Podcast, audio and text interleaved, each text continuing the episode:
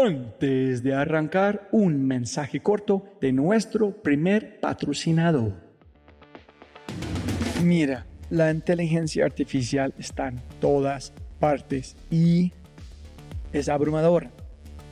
Con tantas promesas y tantas opciones es difícil escuchar la señal entre tanto ruido. Eso es exactamente por lo que estoy tan orgulloso de celebrar y compartir con ustedes Adapta. Adapta.ai. Escucha lo fácil y poderoso que es usar Adapta. Ve a adapta.ai.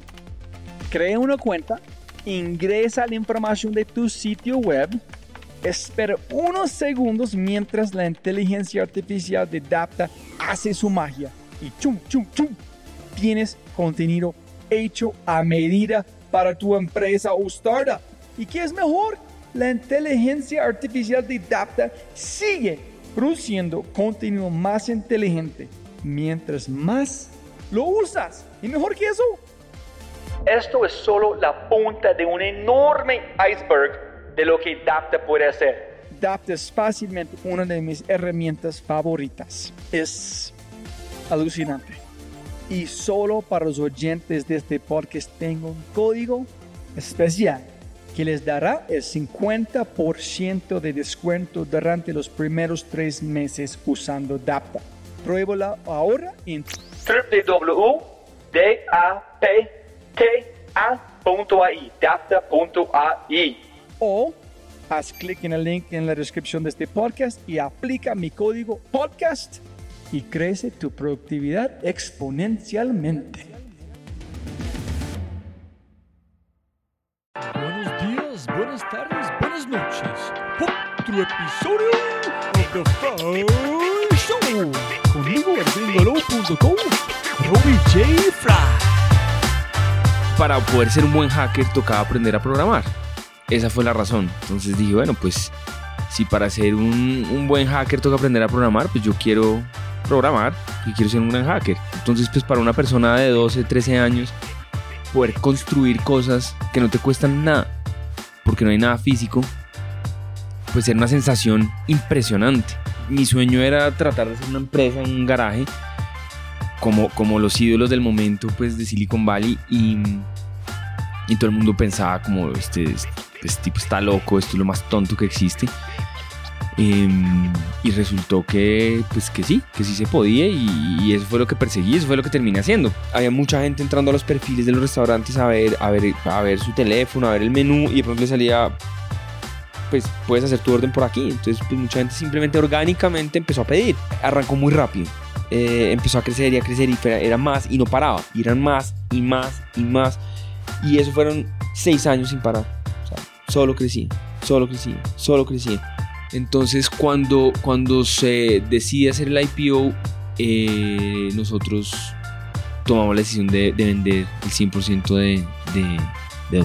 Junto, junto a Delivery Hero es la, es la, primera empresa que, sí, los primeros colombianos que están en Frankfurt haciendo un IPO. mi último día de trabajo fue el IPO de Delivery Hero. Entonces vamos, vamos a Alemania, hacemos IPO, la cosa más loca del mundo, la experiencia más impresionante. No sé si sabes, pero Merkeo es, una de las empresas que más rápido ha crecido en Latinoamérica. Es, llegamos a un millón de dólares en ventas en ocho meses. Un millón de dólares mes en el mes 8.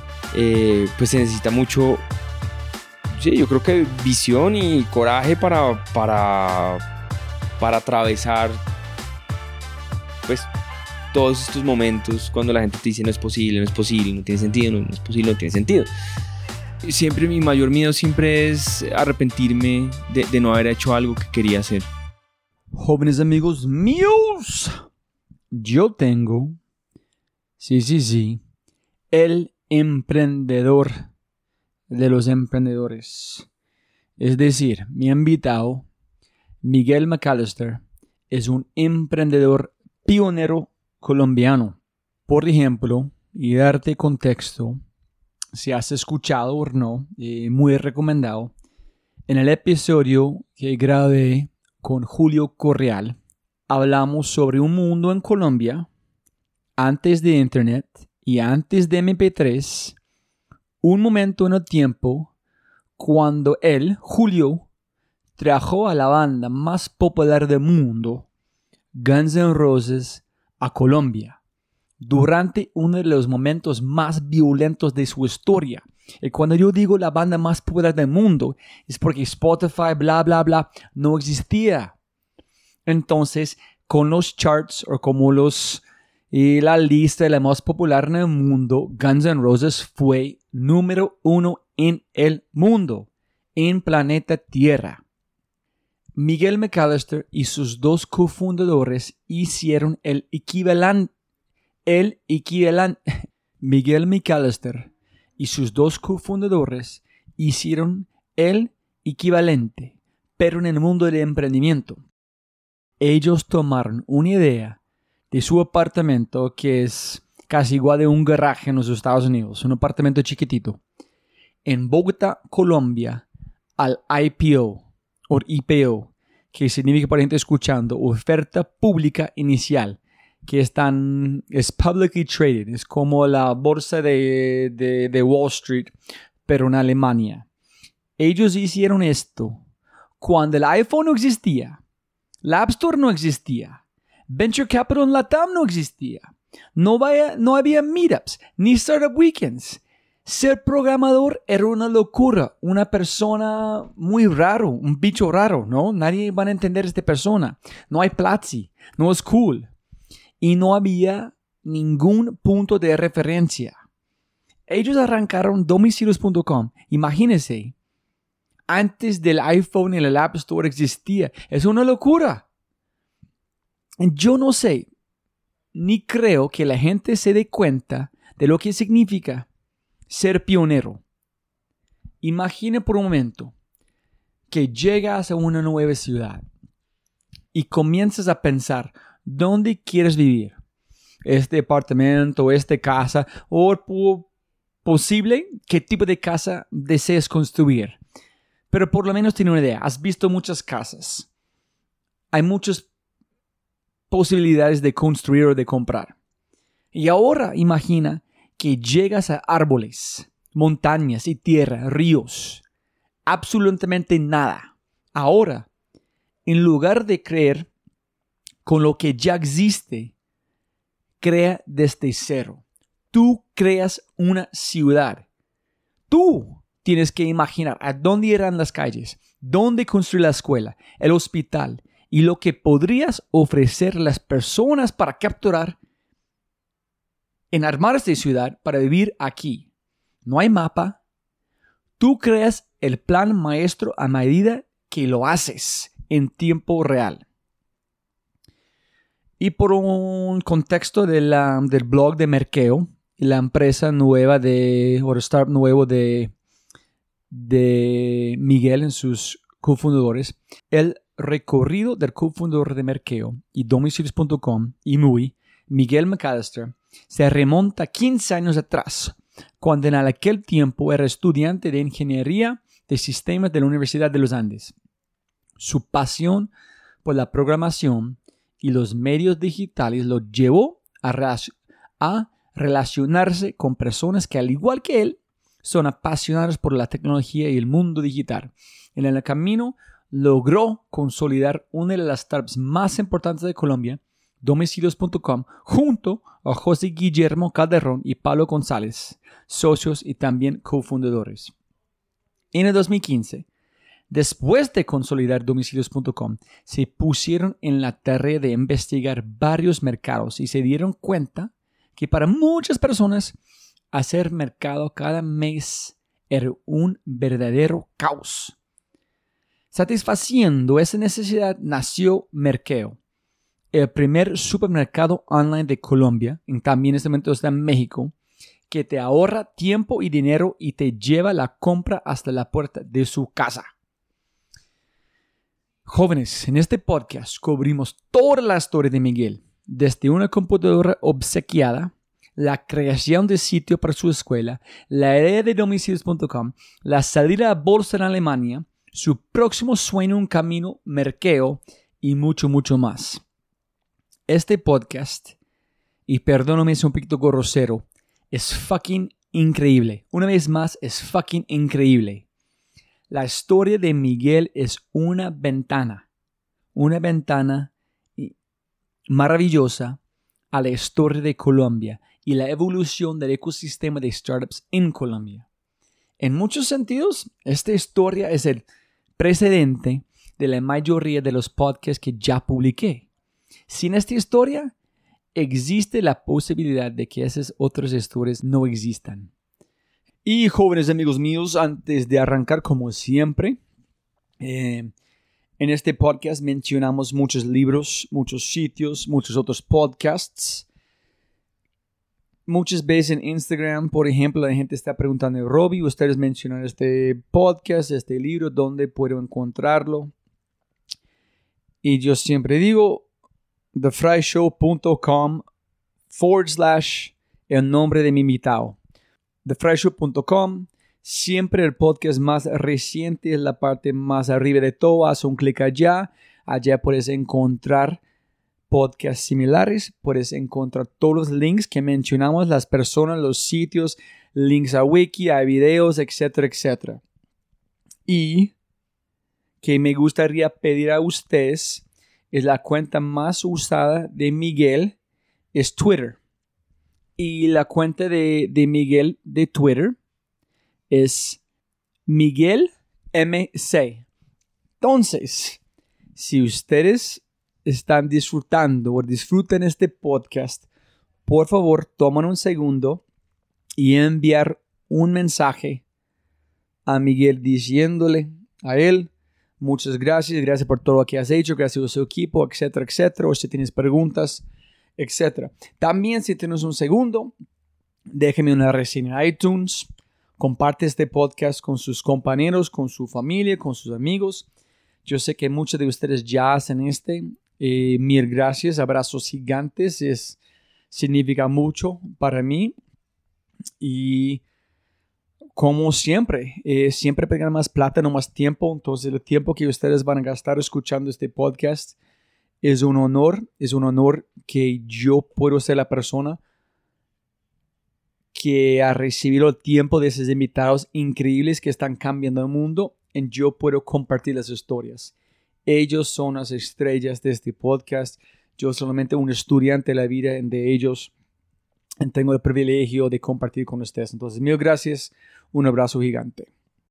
Y con ese dicho, jóvenes, arrancamos con el show episodio 127 del garaje a IPO con uno de los hombres más increíbles que he conocido en mi vida, el cofundador de domicilios.com, el cofundador de MUI, el cofundador y CEO de Merkeo, el gran Miguel Micalester.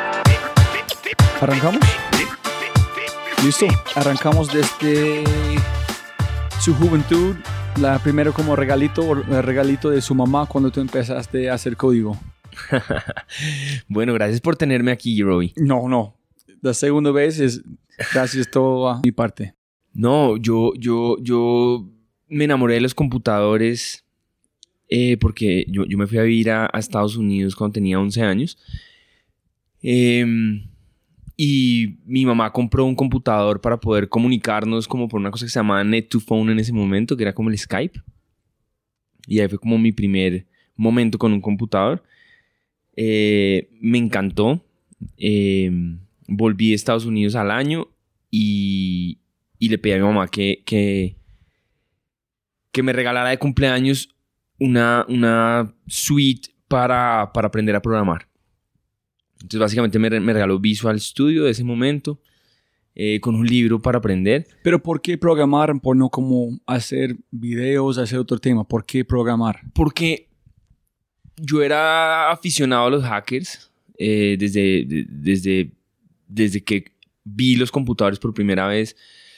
Como que la gente que, que me empezó a hablar de computadores en ese momento eh, no sé, quedé enamorado, quedé enamorado del disquete, de poder uno guardar un archivo y llevárselo y meterlo en otro computador y poderlo sacar del email, como que todo eso me llamó mucho la atención. Empecé como a, ver películas de, de, hackers y cosas de ese estilo. Y lo que me empecé a dar cuenta es que para poder ser un buen hacker tocaba aprender a programar. Esa fue la razón. Entonces dije, bueno, pues si para ser un, un buen hacker toca aprender a programar, pues yo quiero programar, porque quiero ser un gran hacker. Pero ¿cuál fue la idea para vos de un hacker? ¿Cuál fue esta percepción? ¿Cómo estás imaginando lo que he visto en los videos? ¿Hackeando para bueno? ¿Hackeando para mal? ¿O solamente el control de programar algo en tener una, una acción que tú puedes ver basada en que tú hiciste? Pues en ese momento lo que me, lo que me fascinaba es que tú a través de internet podías conectarte a cualquier computador. Entonces, pensar que podías entrar, no sé, a la, al, al mainframe de un banco o algo de ese estilo, pues sonaba como una aventura increíble. Ok. Eh, cuando empezabas a leer sobre hackers, pues encontrabas que había pues algunas herramientas que, que se usaban en ese momento que eran como, como Trojan Horses y, cosas de ese estilo y pues uno podía como, como experimentar fácilmente lo que era como ser un hacker eh, con, con, herramientas muy, muy sencillas en ese momento. Em, eso me fascinó y en ese momento había un movimiento muy fuerte en internet que se llamaba Free Kevin. Eh, habían metido a Kevin Mitnick, que era como el hacker más famoso del mundo, eh, a la cárcel. Y, básicamente había mucha documentación, muchas cosas como el de la de, de qué es ser un hacker, como los manifiestos y, y, eso me atrapó, digamos que en ese momento creo que hubo un boom de, de, contenido hacia, hacia, hacia lo que es ser un hacker y, y, me atrapó, me pareció totalmente increíble. Eh, muy metido en el cuento y leyendo sobre eso, me di cuenta que era, pues que la, el, el, camino para ser un gran hacker era, era aprender a programar.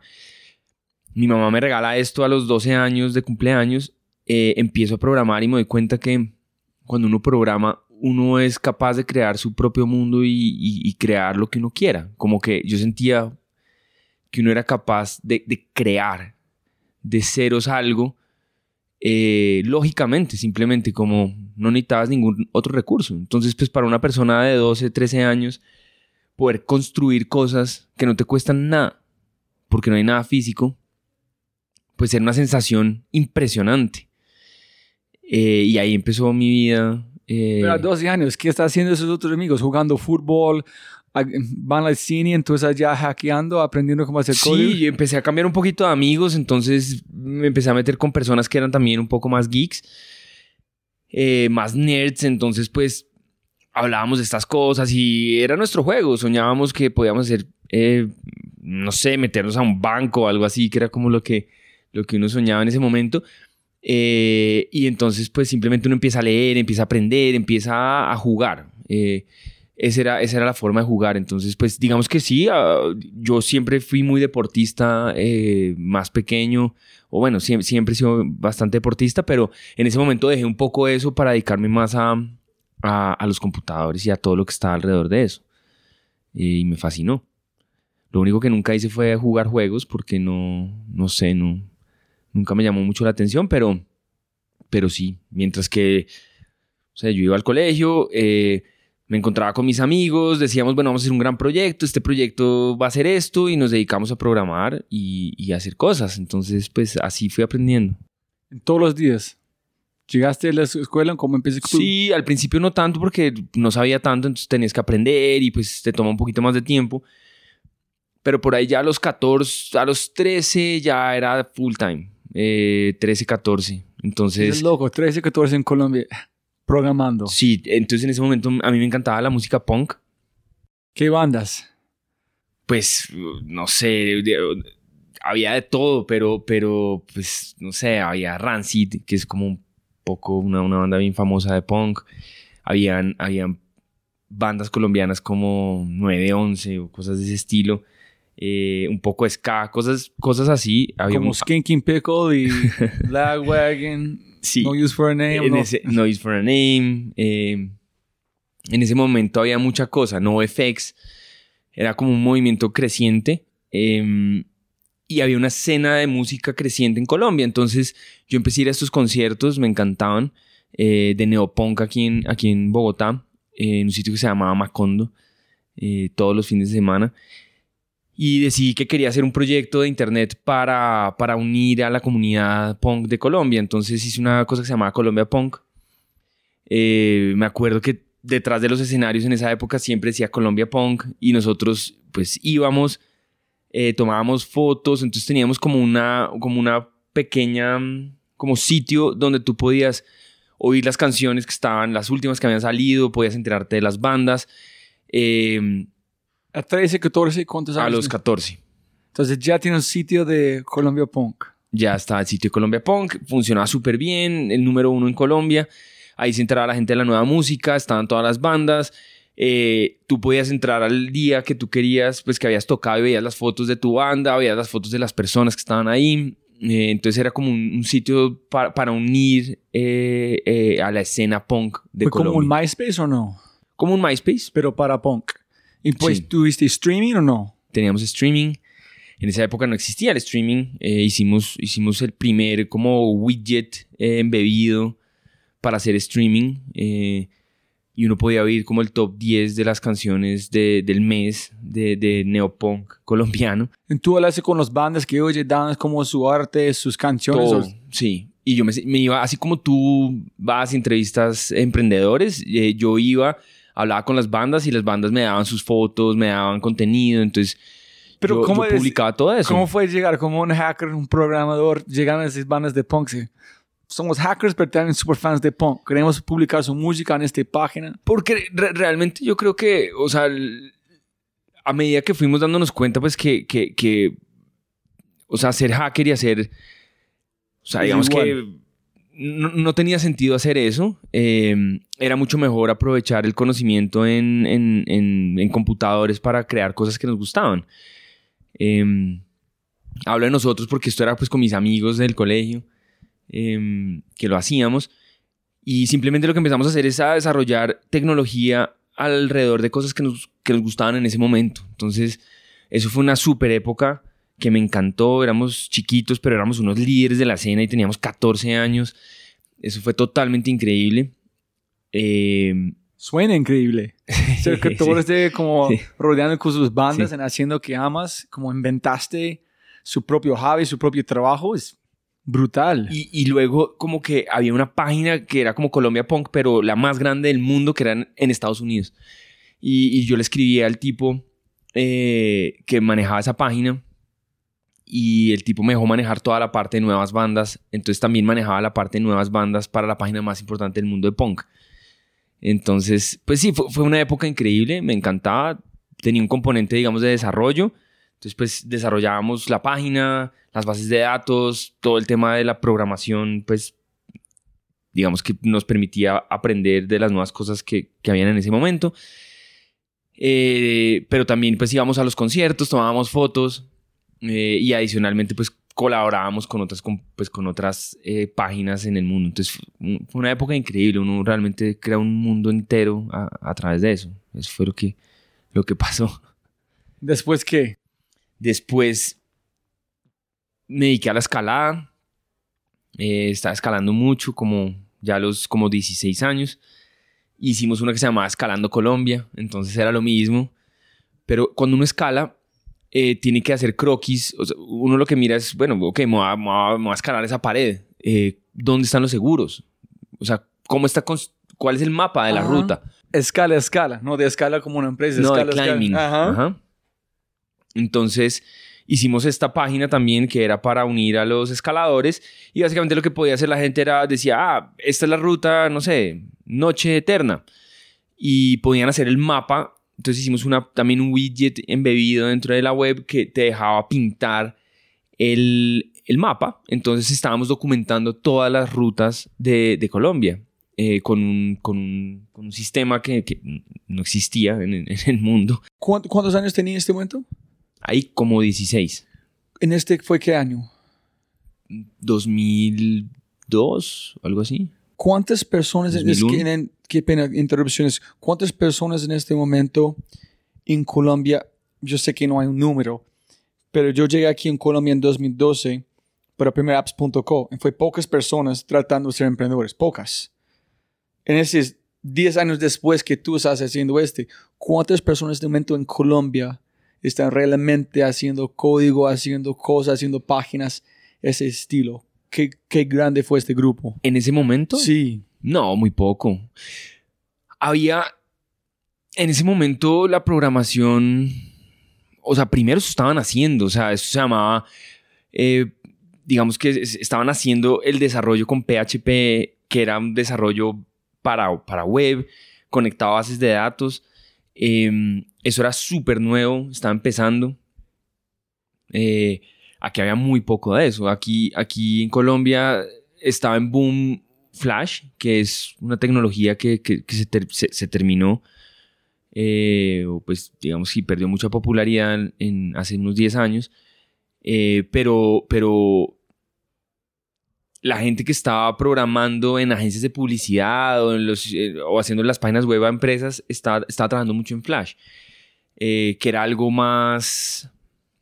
Se pueden hacer juegos, se pueden hacer algo de aplicaciones no más a su nivel. ¿Cuántas personas rodean este grupo que este chico está haciendo este, este señor está haciendo este? No, muy poco. O sea, era, era casi nada. De hecho, en ese momento la gente a nosotros nos veía como, como algo muy raro. O sea, nadie entendía por qué hacíamos eso, ni por qué, ni, ni, ni para qué. Ni qué es, no ni era de moda, nadie, nadie le interesaba. Eh, cero. O sea, cero popularidad. Internet era, era, era muy poco ¿Y ustedes, útil en ese momento. ¿Ustedes sabían la potencial de este mecanismo de web en programar van a ser en el futuro o solamente están más pensando su felicidad en qué ustedes pueden hacer? Encontramos una forma de pasar el tiempo que era increíble, eh, con, con, una tecnología que nos parecía que, que tenía un potencial increíble para hacer millones de cosas. Cada semana o cada mes encontrábamos algo nuevo que podíamos hacer o agregar a, a nuestras páginas. Eh, y eso nos mantuvo totalmente enganchados. Pero muy poca gente en ese momento eh, estaba metida en esto. Eh, en ese momento en las universidades se enseñaba más que todo programación pues de, de desktop, digamos, de, de, aplicaciones de doble clic, tipo compiladas. Em, entonces realmente sí, es, eh, o sea, como que estábamos en un momento muy solos haciendo, haciendo eso. Em, de hecho, pues eso, lo que empezó a pasar es que me empezaron a llamar de todos lados a, a que les hiciera las páginas, a que les ayudara, eh, porque había muy poco conocimiento de eso y pues yo ya tenía varios casos de éxito. Entonces tienes 16 años en su equipo, en toda la gente están llamándote de negocio gigante. Queremos Sí, entonces por ejemplo me llamaban a Estados Unidos a pasar dos semanas en las vacaciones del colegio para hacer una página web de alguna cosa. Y así, y, y sí, digamos que y, hacía cosas de ese estilo. En sus padres viéndote como es, es normal. Ese es Miguel, o viendo como... Total. O viendo que no, mis, o sea, mis, mis padres son, o sea, mi padre es, es, muy geek. Ah, También eh, es publicista, pero digamos que siempre le encantó la tecnología. Entonces, digamos que el fascinado siempre me apoyó muchísimo con todo esto. Eh, mi mamá es también emprendedora, como mi papá también. Entonces, pues como que les parecía muy normal. Eh, era como, bueno, Miguel ah, está vendiendo chicles en el colegio, está vendiendo crepes en el colegio, ahora está pues trabajando en un proyecto eh, con sus amigos. O sea, como que siempre mi vida la pasé o, en la casa o, haciendo, comprando cosas para vender al otro día en el colegio o, o haciendo como este tipo de proyectos. Entonces era... Entonces, gracias, se parece, gracias a su papá, tuviste, no sé, estoy imaginando pues castigme esto es incorrecto, la capacidad de vender. Eso no solamente es, hay mucha gente que hace código, no son buenos de vender, porque su mundo es de código, no es de hacer cosas sociales, en hablar, en pensar de mercadeo. Sobre su papá del mundo de publicidad, tú fuiste como la capacidad de la colegio, vender cosas, el, modelo de negocio, pero también el know-how de hacer la programación para vender. Sí, nunca la había visto de esa manera, pero sí, tal vez, digamos que empiezo, yo creo que hay papás que apoyan a los hijos en emprendimiento desde jóvenes y hay papás que no. Mm, mis papás siempre desde, desde, muy pequeño me dejaron vender en el colegio. Entonces, eh, o podía vender gomitas, o, dulces, o crepes, o, sándwiches. Em, y eso de pronto pues sí te desarrolla lo de skill de vender, porque pues tienes que ir, ir a vender al colegio. Em, siempre me apoyaron. Los dos son emprendedores, los dos son publicistas. Entonces, como que era muy normal, no sé, les, parecía interesante que lo hiciera. Ellos también lo habían hecho, vendían a mi mamá vendía galletas en el colegio también cuando era chiquita, entonces, y mi papá mermeladas, entonces pues era, Era muy normal, era como, ah, ok, salió igual a nosotros y ya está. Y luego en el tema de los computadores sí fue, era una pasión tremenda porque, o sea, yo armaba mi propio computador, entonces iba y compraba el, procesador y ahorraba para comprarme la memoria RAM y armaba el computador, entonces pues como que en ese momento... Vendiendo, comprando, vendiendo, construyendo, vendiendo, construyendo. Todo el tiempo era como esta dinámica de, de, o sea, era mi vida entera eh, hacer estas cosas. Luego salen los, los quemadores de CDs que pues, te, te, te permitían copiar cosas y entonces pues yo copiaba de todo, me compré uno de los primeros aquí y, copiábamos de todo. Entonces pues empiezas a llamar mucho la atención porque la gente es como, ah, ok, no sé, ¿tú sabes de computadores? Sí, ay, ayúdame. Entonces arreglaba computadores, copiaba CDs, eh, programaba, sí, hacía todo un poco, fascinado, o sea, fascinado. Y lo único que necesitaba era un computador. Y ya. y ahí estaba feliz y entretenido. Increíble increíble, de verdad, como está tratando de imaginar como 2012 a este momento Colombia es otro, otro lugar completamente diferente. No puedo imaginar 2012 a 2002 y un joven Miguel ya programando, vendiendo este... Es, Pues en, en, ese momento me acuerdo que todo, todo el mundo me decía como, ah, o sea, mi sueño era tratar de hacer una empresa en un garaje como, como los ídolos del momento pues de Silicon Valley y, y todo el mundo pensaba como este, este, este, tipo está loco, esto es lo más tonto que existe.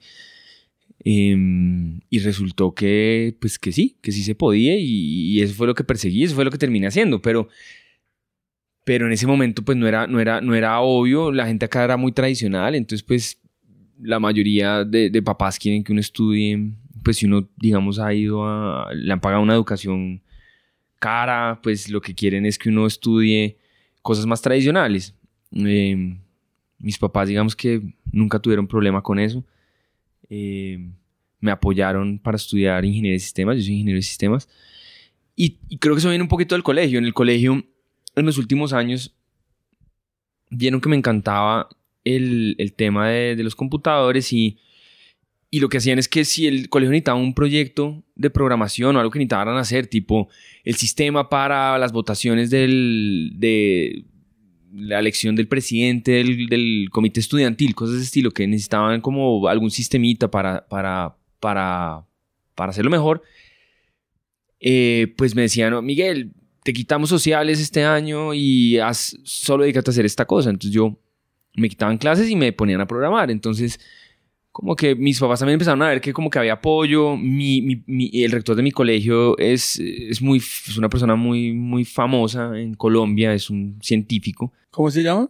Se llama el doctor Bernal. Eh, y, y, él, pues cuando llegó al colegio, llegó con todas las ideas más ñoñas o geeks del mundo, que era, eh, hizo, un, hizo un, un, laboratorio de, de, biología molecular, hizo eh, un un tema para ver las estrellas, como, eh, compró un telescopio, em, empezó a desarrollar mucho la ciencia en el colegio, como el interés, en, como la curiosidad, desarrollar la curiosidad. Entonces el colegio se volvió un sitio donde gente que tenía curiosidad de cosas distintas em, podía, podía desarrollarse.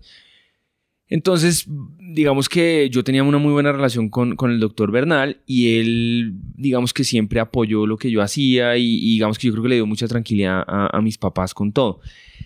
Eso fue increíble. De hecho, al final, o sea, cuando, cuando yo me fui a graduar, pues tocaba hacer una tesis, ¿cierto? Que es como el proyecto para graduarse. ¿En el colegio? En el colegio. Y entonces yo dije, no, pues a mí lo que me gusta es y lo que yo soy bueno es haciendo, está pues desarrollando. Entonces me dejaron hacer eh, la página web del colegio que te permitía pagar la matrícula, saber qué, cuál era el menú del mes, eh, las circulares o toda la comunicación pasaba por ahí, o sea, todo la, como el sistema de información para conectar papás y las notas y los niños y todo. Eh, pues les dije que si me dejan construir eso de tesis, lo hice y me gané la mejor tesis de, de, de, mi, de mi año. Y ellos no dijeron, todos sus amigos, oye, Miguel, cambie mi nota para acá. No, no, no, porque yo, yo lo construí y lo entregué. Yo no lo manejaba. Pero tú puedes hackearlo si quieres. Yo, pues era, era, era, el último año, entonces ya digamos que no, pues yo, yo le entregué y salía, entonces no, no, no, nunca me pasó, pero, pero fue increíble, o sea, mientras que todo el mundo le pues, decían, o sea, lo normal era hacer un, un ensayo, hacer un proyecto de investigación, eh, pues a mí me dejaron hacer esto. Y, y, pues claro, mi rector era un tipo que, que le gustaba todas estas cosas, entonces pues para él era, o sea, igual de importante una cosa o la otra. Y eso fue totalmente increíble y eso, eso, eso, eso me, pues, me, me ayudó aún más. ¿Este fue antes del sitio de web de Scala o después? Eso fue después. Ok. Eso fue después. Entonces, ¿cómo terminó la parte de- del sitio de web con Scala para ver dónde está como escalando? No, entonces, acuérdate que esto es como que yo lo que, lo que hacía era plataformas en, en, en- dependiendo del momento de vida en el que estaba. Entonces, hice la de punk, estuve ahí unos años, luego hice la, de escala, la, la escalada, estuve unos años, luego en el último año de, de mi, de mi colegio, ante- antes del proyecto de grado, porque mi proyecto de grado fue esto, la, la página web del colegio, hice una comunidad para conectar como las personas dentro del colegio, ¿cierto? Eh, y entre colegios. Eh, entonces, eso fue como cuando estuve en, en 11, que es el último grado, y al final de 11 hice el, el tema de, de, de la tesis. Y con, pero con esas páginas de punk y, y de Scala, ¿vendiste? ¿Solamente dejaste allá suelto? como Lo dejaba, ni siquiera, es que no tenía ni plata. Entonces, por ejemplo, tener un dominio, que hoy en día uno compra un dominio por 5 dólares o lo que sea, pues en esa época no, era como por Geocities o, o alguna de esas cosas que te regalaban espacio eh, o hosting. Mm, Entonces, pues simplemente de pronto cuando ya se perdía el interés, pues eso seguía andando solo y, y se iba muriendo. Eh, no eran, o sea, eran proyectos como por aprender a hacer cosas, por, por tener algo en ese momento que, que nos interesaba, pero, pero ya no lo veíamos como un negocio ni nada, era, eran nuestros proyectos. Ok, súper. Entonces, listo, graduaste. ¿Después qué? Me gradué, mi sueño era estudiar en los Andes, en ingeniería de sistemas. Entonces voy a, mm, pues eh, entro a los Andes eh, a estudiar allá. Em, ¿Pero por qué los Andes? ¿Porque como reputación o algo particular para Yo- estudiar, unos amigos o qué? digamos que yo, yo quería hacer algo que me encantara. Quería estudiar algo que me encantara. Quería que... Quería volverme mejor en lo que hacía. Mi pasión por la tecnología era enorme, entonces pues quería hacer algo con tecnología. Y Los Andes era la mejor universidad o, o tenía la mejor carrera de ingeniería de sistemas que había en Colombia, o pues que hay. Entonces pues fue no-brainer de una. Pero porque hablamos de este la, la vez anterior, ¿por qué no Stanford, Harvard, MIT era como el lugar de como Silicon Valley para estar allá justo si sus, sus héroes están allá? ¿Por qué aquí y no allá? mi mundo era muy chiquito. A pesar de que había vivido en Estados Unidos a los 11 años, eh, la experiencia de vivir allá no me, no me- no me gustó. O sea, eh, viven muy diferente a nosotros. ¿Dónde viviste? ¿En allá? En Dallas. Ok. Eh, cómo funcionan los colegios, eh, cómo funcionan las ciudades, eh, todo era muy diferente. Pero a pesar de todo eso, como que no lo veía cercano.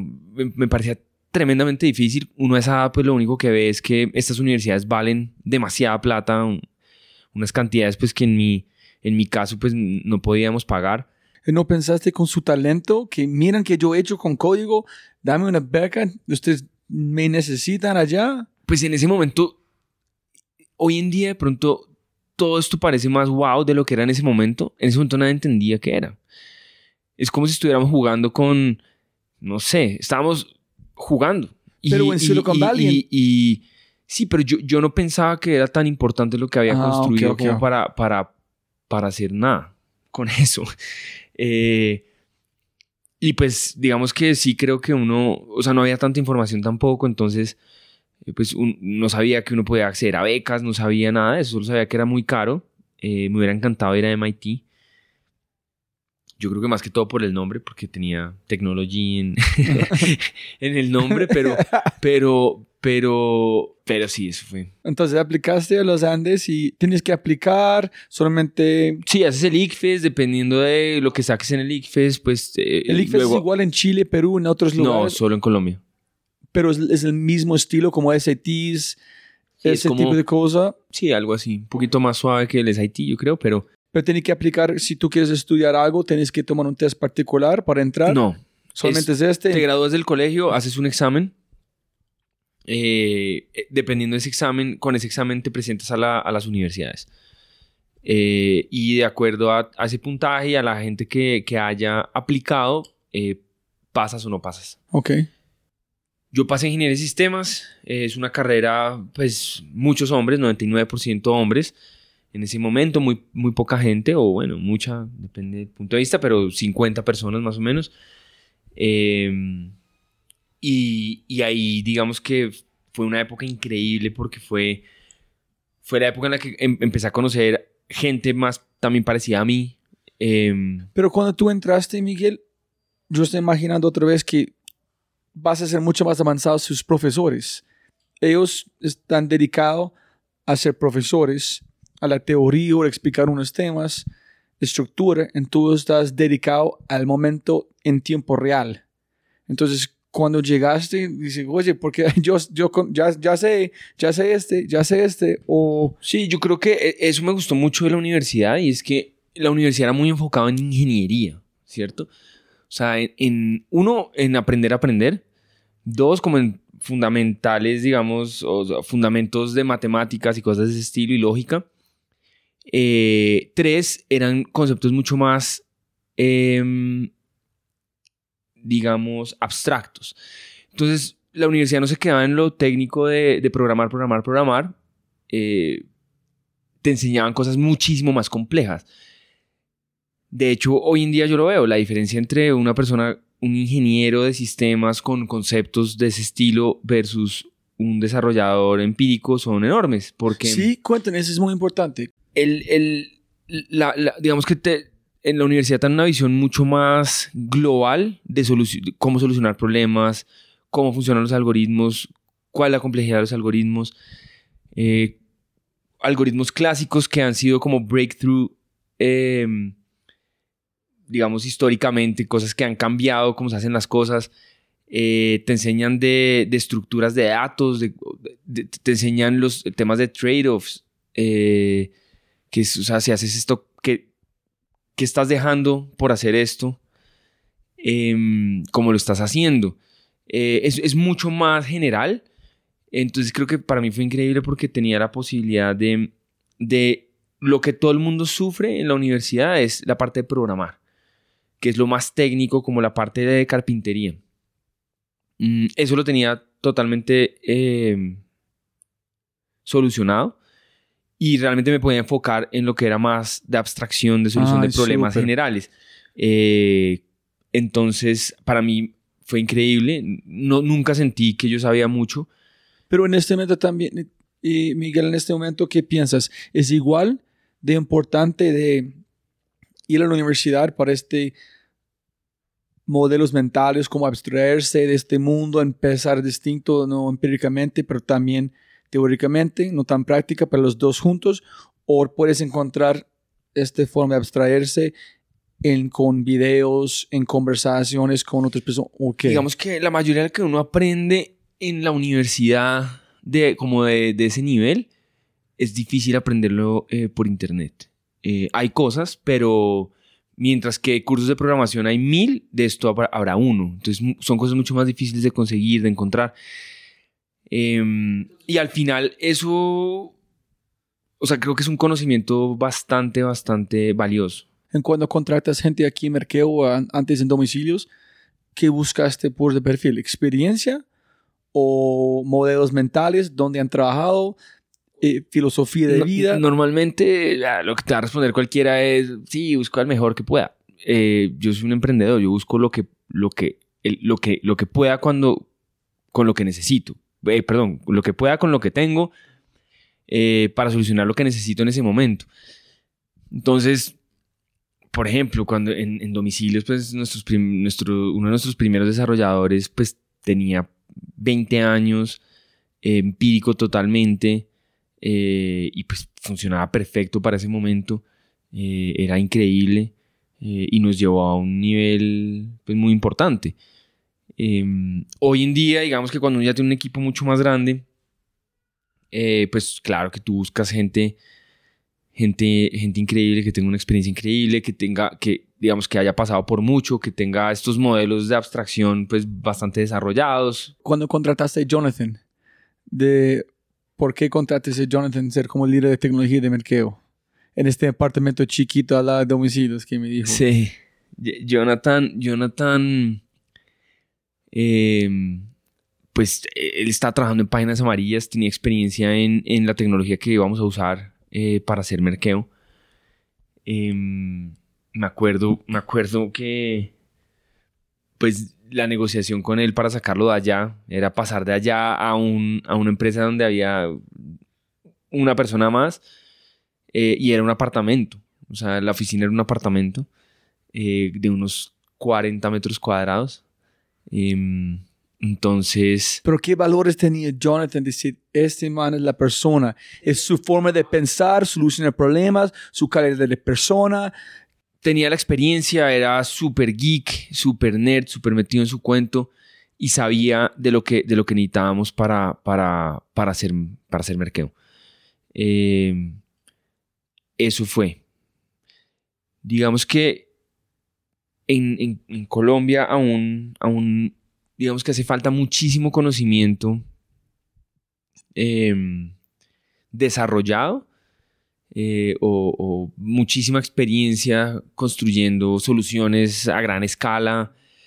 Em, entonces, creo que eso, eso, ese tipo de perfiles así increíbles que uno dice, no, es que se las sabe todas y llevas 15, 20, 30 años haciendo esto, es muy poca la gente. Eh, y no la puedes pagar cuando estás empezando. Mm, entonces, digamos que contratamos potencial, ¿cierto? Vimos un potencial enorme.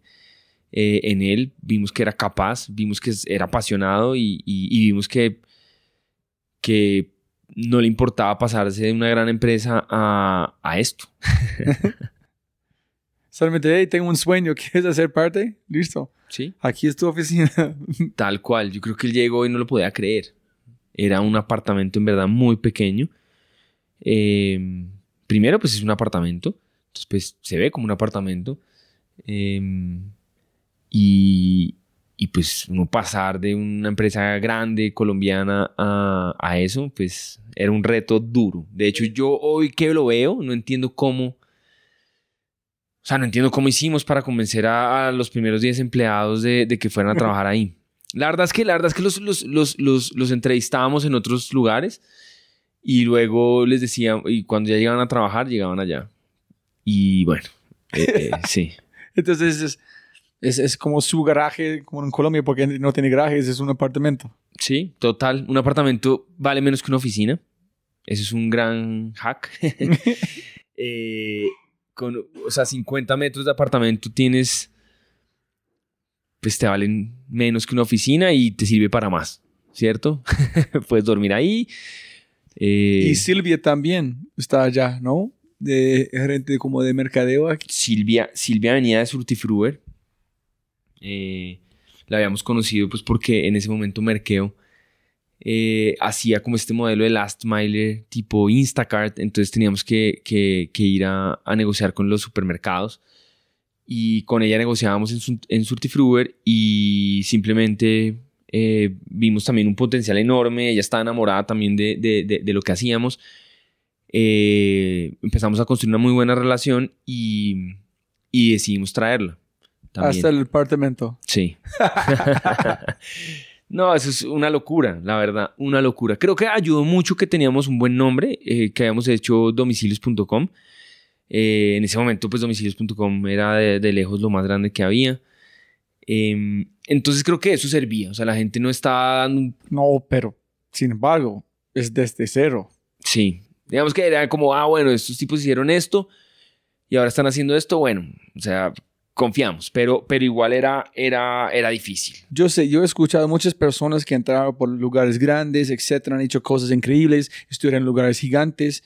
En el momento que ellos quieren arrancar este cero, hacer algo, siempre tengo que controlar mi mente, estoy juzgando que ese es loco. Dice, ok, pero yo confío en esta persona. Entonces, no me importa que han hecho a alguien, arrancar desde cero es arrancar desde cero. No hay...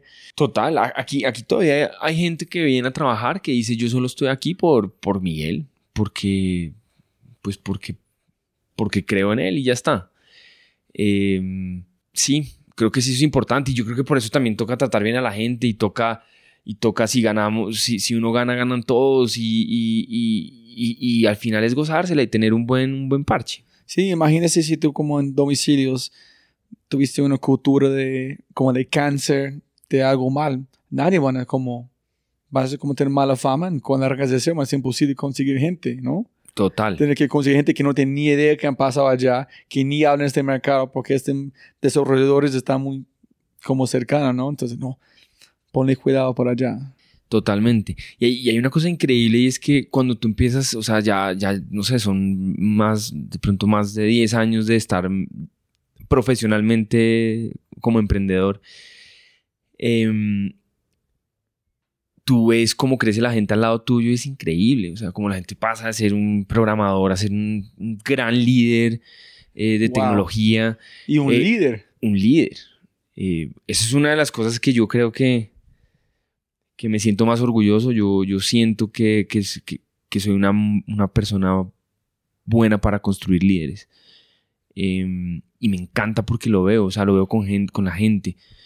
Pero eh, ellos siempre tienen el líder escondido adentro o puede construir un líder o, o cómo, si me entiendes, es como después de los retos que tú estás aplicando, esta persona sale como es elevado a un líder o siempre tuvo un potencial adentro que tú en- encontraste en Yo creo que ellos? tiene que tener potencial, eh, tiene que tener potencial, pero el problema es siempre lo mismo.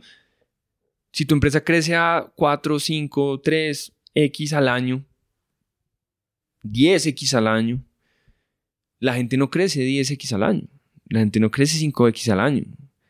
Para tú crecer 5X al año, alguien te tiene que forzar, alguien tiene que obligarte a hacer cosas que tú no quieres hacer. Ah, Eh, alguien te, te tiene que dar mucha confianza. Eh, no puede ser un tema de haz esto y, y si cometes un error, entonces eh, te saco. Eh, o sea, tú tienes que estar, o sea, tienes que tener una mente abierta para, para, para dejar que la gente se desarrolle eh, a, es- a esa velocidad. Entonces, sí creo que tienes que tener algo, eh, porque no todo el mundo, o sea, porque naturalmente no lo puedes hacer, tienes que ser capaz de cambiar cómo te comportas eh, de hacer cosas totalmente diferentes en las que no te sientes cómodo porque no es lo que llevas haciendo siempre. Eh, y definitivamente tienes que tener a alguien que te, que te dé la libertad y que te, y que te dé rango para cometer errores y para, y para que, y, y- y para en esa incomodidad de hacer cosas que nunca has hecho, sentirte bien. Pienso que es más entonces, como dices, me, gusta que tú dijiste sobre crecer, no puedes crecer 10x, 5x, pero puedes evolucionar en una especie completamente diferente que es listo para la empresa en el momento que es. Entonces, posiblemente es más de crecer cuando tú estás viviendo ese tipo de experiencias, como una evolución como un ser humano. De hace dos semanas no estaba un líder, pero cuando tienes un equipo de 2 hasta 15 en una semana, tienes que evolucionar en ser otro ser humano que es diferente. ¿Sí? Y, y de pronto no todos se vuelven el gran líder, pero todos evolucionan. Eh, aún, digamos, evolucionan.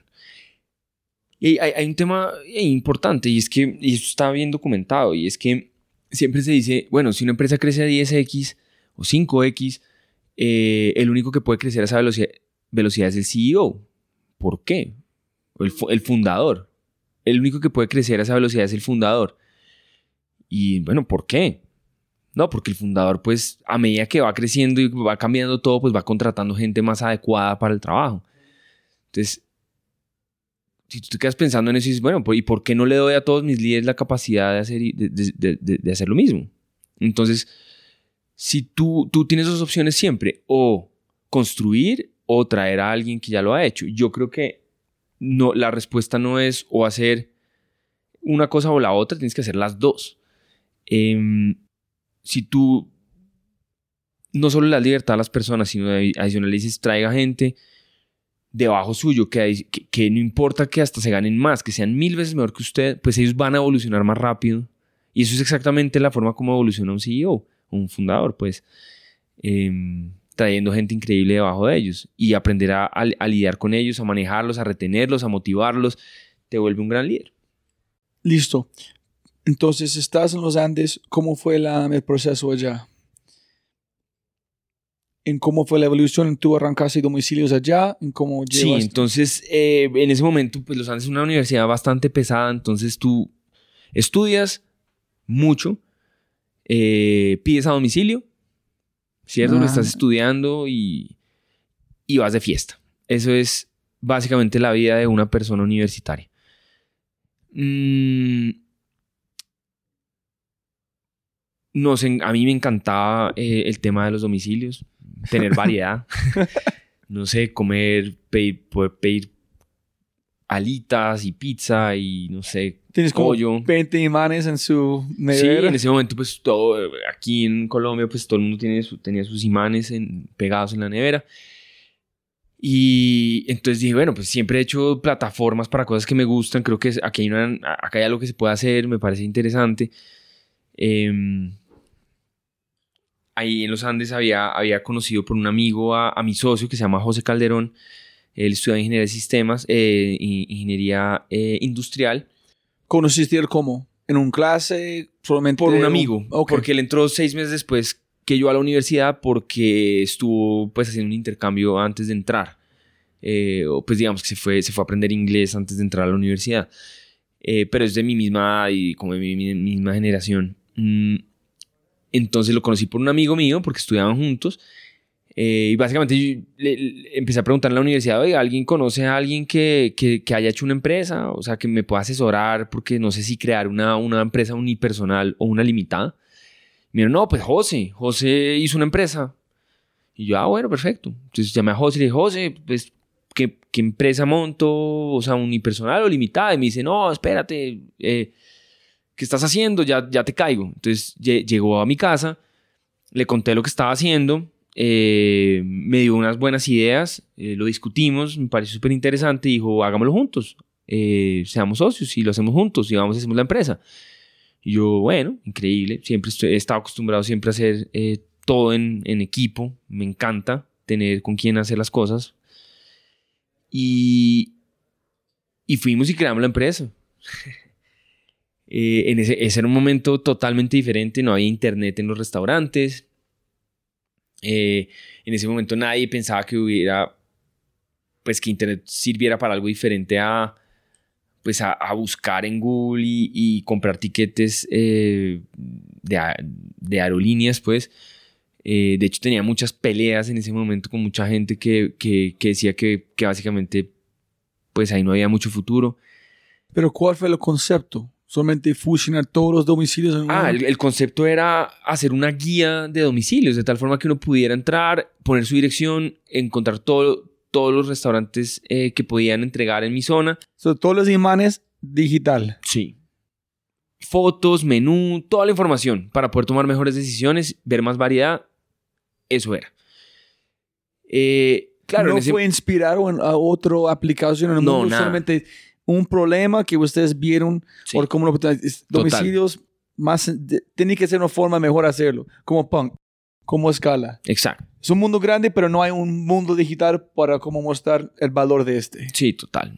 digamos que yo dije, bueno, esto puede ser una empresa porque pensábamos que podíamos vender la presencia online de, los restaurantes. Es decir, hey, no sé, Cocorico, eh, ¿tienes página web? Eh, no, ok, entonces págame una mensualidad pequeña y, cuando la gente te busque, pues va a llegar a esta plataforma y adicional, pues ahí tenemos eh, todos los otros restaurantes, entonces pues es una... Eh, pues es, presencia online. Pero, espera, unos detalles. ¿En qué año de Esto los fue En, el 2007. ¿En cuántos años demora la, la este carrera? que toma en los la carrera, años? cinco años. ¿Cinco años? ¿Y este fue qué año de este cinco? Como en el segundo año. Arrancando la empresa en ustedes cómo hablan con profesores sobre el modelo de negocio, cuánto vas a cobrar, cuántos restaurantes necesitan para ser como equilibrio o todo desde desde ceros, lo que importaba era hacer la plataforma. Simplemente entonces le dedicamos mucho a la plataforma, cómo es la plataforma, eh, qué debería tener, menús, ok, perfecto, deberíamos buscar por dirección, por tipo de comida.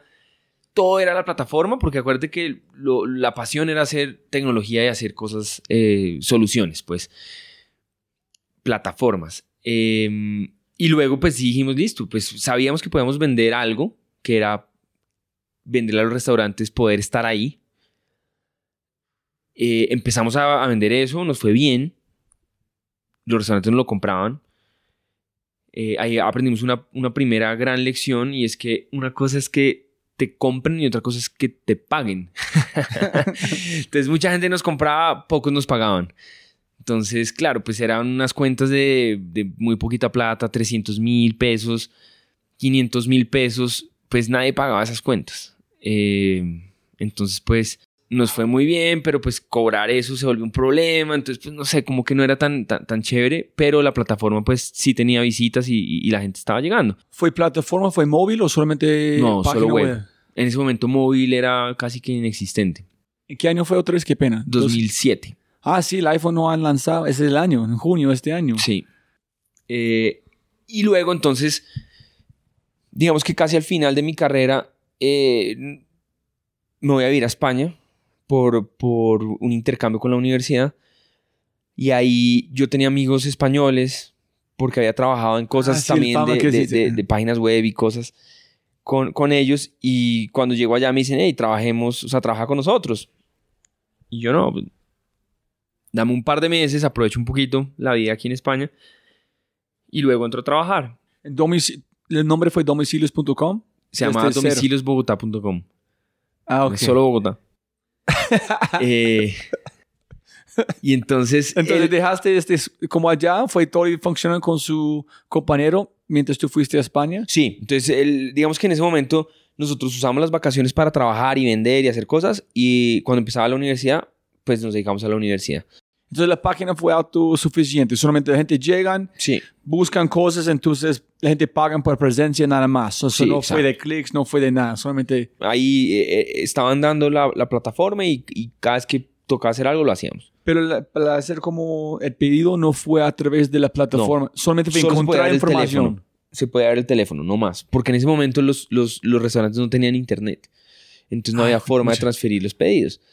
Y pues digamos que no teníamos plata ni nada para hacer inversiones de nada. Entonces pues era eso. Cuando me voy a España, entonces eh, fue una experiencia increíble porque aprendí mucho de marketplaces. Eh, la, la, digamos que allá sí estaba mucho más desarrollado el tema de venture capital. Había inversionistas, había fondos, había gente joven que, que había levantado millones de dólares.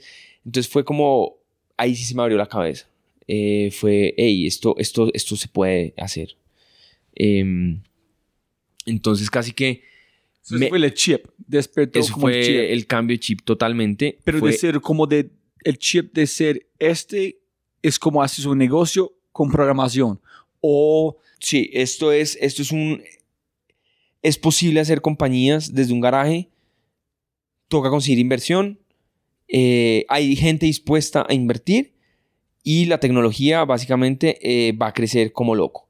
Entonces, ahí fue como el gran momento donde dije, yo puedo dedicarme a esto. es loco que des- este despertó allá en España, no en otro lugar. Sí, yo, o sea, creo que es por la gente por la que me rodeaba. Mientras que en, en los Andes, pues había mucha gente interesante. Todo el mundo era.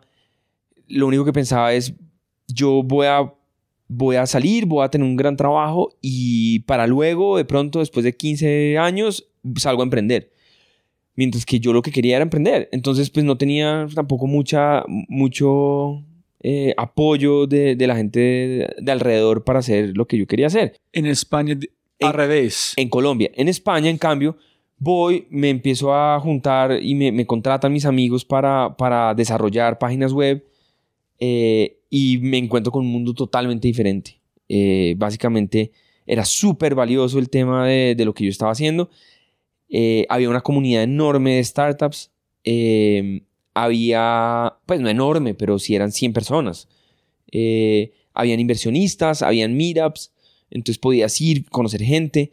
Y, y me- básicamente me pasé todo mi tiempo en España eh, aprendiendo de startups, aprendiendo a crecer marketplaces, aprendiendo de SEO. ¿En Madrid o en, en Bar- Barcelona. En Barcelona. Y en mercado, ¿por qué yo no sabía que el mercado, como el grupo de emprendimiento fue tan fuerte en este momento allá en España? ¿Por qué? Don- No, yo creo que, o sea, ¿Influencia de los no Estados si- no sé Unidos si o fue- de lo- Inglaterra o dónde? pues, o sea, tampoco es que haya crecido tanto el ecosistema allá, o sea, sí se ha desarrollado un montón.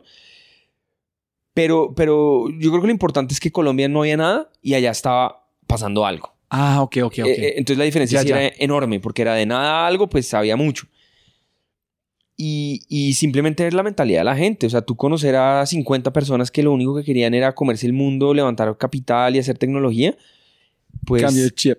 te cambió el chip. Yo decía, yo soy igual que ellos, porque yo no lo puedo hacer? Entonces, ahí, ahí, ahí con todo lo que empecé a aprender, empecé a cambiar todo lo que era domicilios. Entonces dijimos, bueno, realmente cobrar por el contenido, eh, o sea, por estar en, en la página de domicilios Bogotá no tiene sentido. Metamos a todos los restaurantes. Hagamos una sección donde la gente puede poner a sus, sus restaurantes. Y lo que empezó a pasar es que domicilios, gracias a ese viaje a España, se volvió, en vez de un sitio donde solo habían los restaurantes que pagaban, están absolutamente todos los restaurantes. Y adicionalmente, como había aprendido de SEO, y el SEO era, es aún muy importante y nadie sabía hacer eso en Colombia, eh, o muy poca gente, entonces había un espacio, había un potencial enorme. Entonces, lo que terminó pasando es que optimizamos la, la web para, para, para que hubiera mucho contenido, es decir, para que cualquiera pudiera subir su restaurante, que, hubiera- que estuvieran todos los restaurantes, que hubiera más información, que fuera más plataforma, eh, y no nosotros controlando solamente qué hay y qué no hay. Y adicional, pues está totalmente optimizada para, para SEO. Entonces lo que empezó a pasar de ahí en adelante es que empezamos a, a tener todo el tráfico orgánico de Google. Entonces si tú buscabas un restaurante, salíamos de primero. Si buscabas domicilio, salíamos de primero. Y de un momento a otro, pues eso tenía cientos de miles de, de- de visitas. Solamente de aprender, si hijo y pucha es posible, aprender de SEO. Aprender de marketplaces, de las, de las, de los fundamentales de un marketplace. Eh, hicimos ese cambio y eso despegó y empezó a crecer como, un, como loco, pero en es uso. Todo desde España. Tú estás ya Todo el desde equipo aquí. España. So, ya, pucha, tenemos que SEO. Hiciste SEO, and then boom. Ujú. es decir, loco, solamente hacer entender cómo hacer keywords un poquito más en este Exacto. es oro. oro. En ese momento, en ese momento, y eso, eso es un tema a lo que yo le llamo realmente el growth hacking. Es, para mí el growth hacking no es hacer pequeños hacksitos de, de cositas, que ahorita están muy de moda.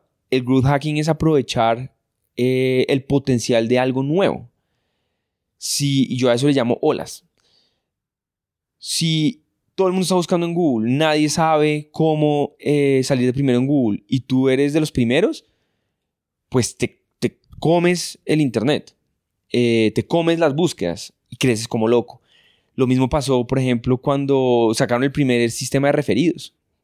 El primer sistema de referidos seguramente fue PayPal o alguno de los primeros, eh, luego Airbnb o Dropbox, o sea, son, son pioneros en eso, pues ellos crecieron como locos. Hoy en día un sistema de referidos, pues, no es, un, no es game changer. Eh, ya todo todas las aplicaciones tienen eso.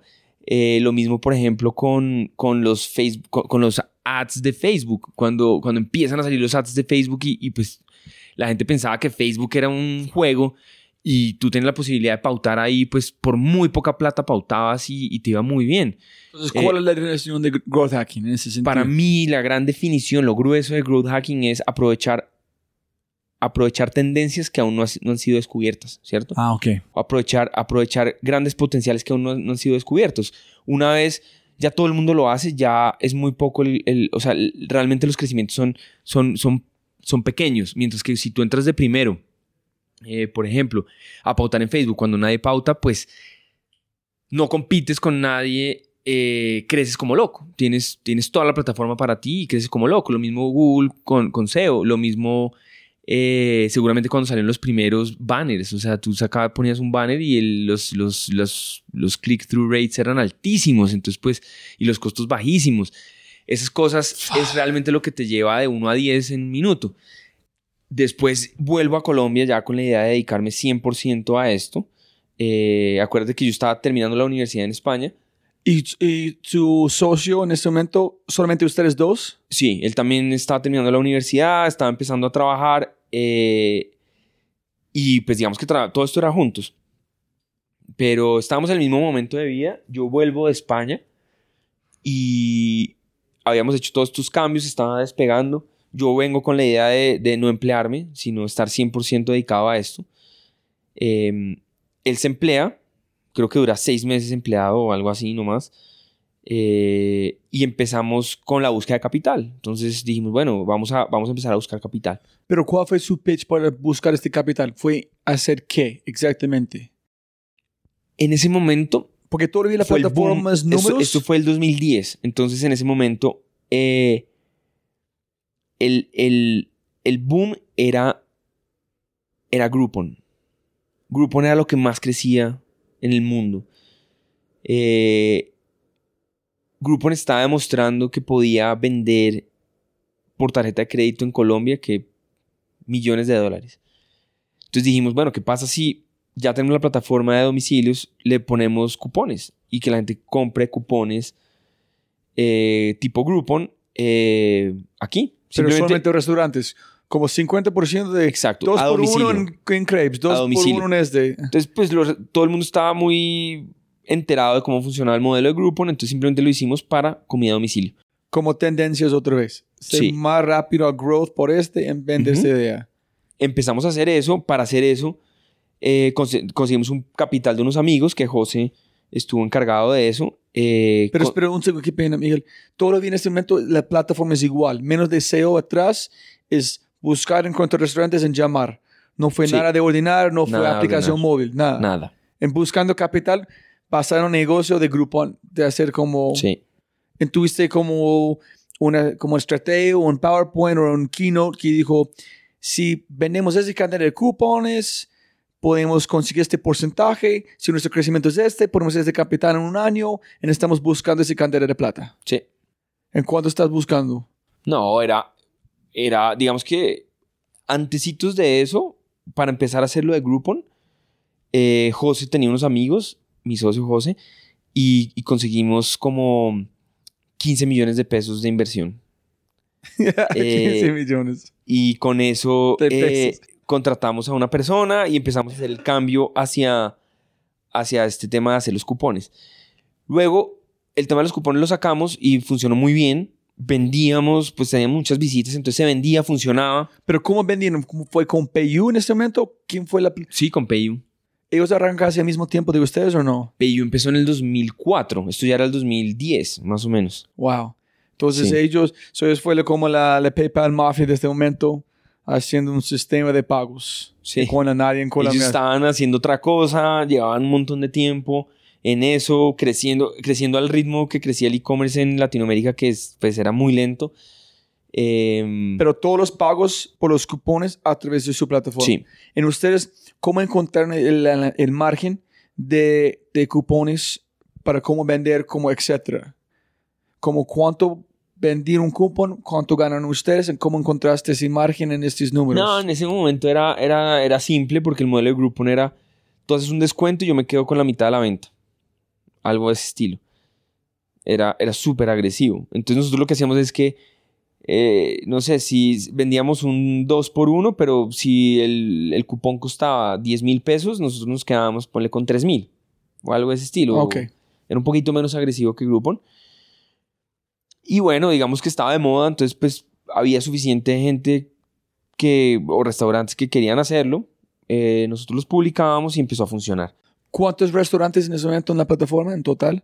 Eh, ya había miles, Miles de restaurantes. sí. Con, con cupones habían pocos, habían, ponle, ponle tres al día o algo así. No, no, solamente trata de encontrar qué robusto la plataforma. Ustedes fueron como Crepes, un Coco Rico primero. ¿Cómo fue la estrategia de estos cupones? Todo al área, aleatorio. Fue como un plan estratégicamente. ¿Quién vende Sí, más? ahí tratábamos de, de ir primero a los más conocidos, que eran los que tenían más potencial de vender cupones, más cupones. Pero también teníamos todo el otro tema, pues que era el, eh, que básicamente tú entrabas, quiero un domicilio de pollo y pues salía a domicilios.com, entrabas, estaban todos los restaurantes de pollo, ponías tu dirección, te filtraba por tu dirección. Eh, y así, y entrabas al sitio y podías ver el menú y, y luego veías el teléfono y llamabas y listo. Entonces también eso fue bueno porque la gente, pues todos los restaurantes ya sabían eh, que existíamos eh, que éramos importantes para ellos, para, para, para su presencia online, porque piensa que cuando nosotros empezamos en el 2007, la gente nos decía, no, pues que no sé si pagarte a ti o las páginas amarillas. Las páginas amarillas son indispensables, entonces pues no tengo plata para los dos. Eh, entonces necesitamos una forma de, de volvernos relevante. Eh, creo que fue relevante simplemente crear esa presencia de ellos online eh, gratis, que ellos supieran que existíamos y que empezáramos a salir de primeros para, en el resultado para buscarlos a ellos. Y pues eso fue creando la confianza en la marca. Y la gente cuando, si yo busco pollo, ustedes están haciendo como la... Si Coco Rico pagan más, saltan arriba de Frisbee, o fue... ¿cómo sí, habían unas posiciones como privilegiadas, tipo todo lo que se usa hoy en día en, en, en publicidad, eh, que pues pagas por salir de primero y eso, sí se podía. ¿Y la gente está pagando mensualmente en los restaurantes o solamente una vez para hacer presencia en su plataforma? No, la gente, ya en ese momento la gente no pagaba por, por tener presencia, es decir, tú tenías, todos los restaurantes existían, está el menú de todos, las descripciones, fotos, todo de todos los restaurantes. Eh, pero tú podías pagar por, podías o tener cupones con nosotros, hacer como un groupon con nosotros y podías también eh, destacarte. Entonces podías salir en el homepage, podías eh, salir de primero en tu categoría, en un resultado de búsqueda. Eso que pero solamente trataron de entender el modelo de negocio, cómo fue la evolución de esta parte. Super. Entonces, cupones, 15 millones de pesos de Friends and Family. Eh, nos empieza a ir muy bien con eso. Entonces decimos, bueno, necesitamos más plata. Teníamos varios amigos que habían aplicado a Fondo Emprender, que era como una, un programa para ayudar a emprendedores en Colombia. Y se lo habían ganado. Entonces, pues te daban 100 millones de pesos en ese momento. Pues era un montón. 100 millones. Em, aplicamos. Nos dedicamos como dos fines de semana sin parar a hacer un plan de negocio. Em, y bueno, aplicamos y nos rechazaron. Dijeron que, como ya la página web estaba, existía desde el 2007, que eso no era emprendimiento, entonces pues no nos ganamos los 100 millones. Y eso nos dio durísimo, porque realmente nos habíamos esforzado bastante, lo hicimos bastante bien, eh, pues para nuestra percepción. Entonces dijimos, pues esto no se puede acabar acá, vamos a, conseguir plata del que podamos. Cogemos el plan de negocio eh, que habíamos hecho para Fondo Emprender y nos vamos a, a, hacerle pitch a inversionistas, que básicamente era la gente que conocíamos que podía llegar a invertirnos algo. Después de un tiempo de eso... Eh, ¿Cuánto tiempo buscando inversionistas? ponle unos seis meses. Golpeando cualquier puerta que pueda. Mm, sí. Durísimo, una época durísima porque, pues muy, o sea, la gente no, pensaba que hubiera negocio ahí, em, la gente no creía en Internet. Em, Duro, ¿no? No había fondos, no existía nada de eso. Tratando de vender algo que uno no puede entender. Dos, el modelo de negocio solamente ustedes pueden entender es el mundo de tecnología, de crecimiento, en tendencias. Tres, ustedes pueden ver el futuro porque estás metido en este mundo y convencer a la gente de girar su punto de vista, ver un universo que para ellos no existe, ni sabía que hay de verdad. Sí. mira, hay un gran idea, como miras, no entiendo. era, muy loco y, tampoco éramos muy buenos porque, o sea, no, no, no estábamos mirando qué estaba pasando en el mundo, o sea, como que no, no, no, en ese momento como que no hoy en día toda la gente dice como, no, esto es el X de Colombia. Ese es el Uber de Colombia. Eh, usaban como una referencia para, para hacerse entender. Nosotros no, no, sabíamos que había afuera, no sabíamos que, existía. Nosotros solo estábamos haciendo lo que veíamos que se podía hacer para, para, para existir, para crecer, para, para hacer algo. Entonces, pues difícil, hasta que un día un amigo de, de Pablo eh, que es uno de nuestros socios que metió, uno de los que metió eh, en esa ronda 15 millones, em, nos, o sea, trajo un amigo suyo y su amigo eh, es el hijo de, Frank Canaget, se llama Andy Canaget. Y, y, él sí lo vio, él dijo, oye, esto es como, como Seamless Web en Nueva York. yo lo uso todo el tiempo. Entonces él ¿Cómo se llama el web? como Seamless Web, se llamaba. ¿En qué es? Seamless, Seamless Web era, era, era una plataforma para pedir comida a domicilio Ah, ok, no sabía. en Nueva York muy famosa, que después se unió con Grubhub. Él lo usaba, entonces dijo, esto yo lo he visto y esto tiene sentido hacerlo en Colombia. Y logramos hablar con su papá, él estaba muy convencido. Eh, Frank, que es hoy en día pues el Shark Tank, se volvió muy famoso ahorita por eso. Eh, Frank es un tipo supremamente arriesgado. em, lo vio, le gustó.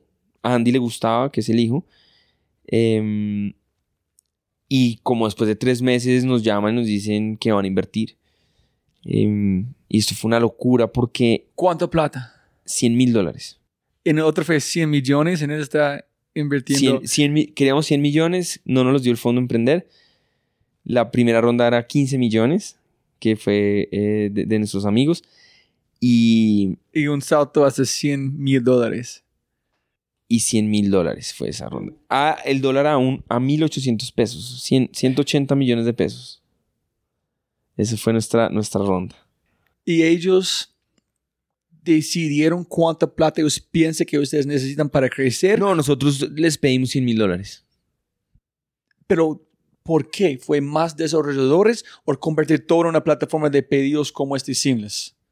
teníamos, digamos que ya teníamos la idea de, de, de volvernos un- un- una plataforma para poder pedir el pedido desde ahí. So, no fue solamente la conexión con él que fue la chispa. Ustedes ya han pensado en Sí, sí, sí, le dijimos, mire, lo que vamos a hacer es esto. Ah, Ok. Eh, dado que tenemos muchísimo tráfico, tenemos todos los restaurantes, esto está funcionando, ahora es solamente conectar al restaurante con el usuario, con el restaurante a través de nuestra plataforma. Eh, pero no, no estaba desarrollado porque no teníamos la plata para desarrollarlo. Eh, era un proyecto mucho más complicado de desarrollar. Eh, entonces, pues ya no, no nos dan los recursos. Mm, para eso estábamos buscando la plata. Y él lo entendió perfecto. Dijo, claro, lo que quieren hacer es esto. Eh, yo pido por ahí, eh, me encanta. Entonces, pues, voy a decirle a mi papá, estoy seguro que, que ahí podemos hacer algo. Luego, el, el, entonces, pues nos dicen que nos van a invertir esa plata. Eso fue una locura porque, pues, eh, nuestro, nuestro, o sea, lo- logramos, digamos, ahí unirnos, to- todos los que habíamos invertido, nos, o digamos, los José, yo y Pablo, eh, que había invertido después, pero, pero José con el que había empezado esta empresa, eh, que se había ido a trabajar un tiempo, pues decidió volver a la empresa. Mm, digamos, no volver, sí, volver, porque pues llevamos desde 2007 ahí con eso. Él fue, trabajó un tiempo en banca de inversión que fue buenísimo para, para todo lo que estamos haciendo, porque pues aprendió a hacer modelos, a, a vender empresas, pues a, a- a mostrar, a, mostrar lo que quiere ver un inversionista. Entonces, ese, ¿En dónde ese- está trabajando él? ¿En ¿Qué banca de inversión? en estrategias corporativas. Em, entonces, como que esto fue el inicio de todo porque, porque fue cuando dijimos, bueno, podemos dedicarnos a esto profesionalmente. Em, entonces ahí Pablo se mete, eh, bueno, él ya estaba un poquito metido medio tiempo, eh, yo también estaba como medio tiempo, eh, él estaba en otro, pues en la banca, entonces ahí nos unimos todos y con esos 100 mil dólares pues nos dedicamos a empezar a trabajar. Ya es. Este fue el momento, momento. Este fue, nos fuimos de vacaciones porque eso fue como a finalizando el año y sabíamos que volvíamos a matarnos para, para sacar esto adelante.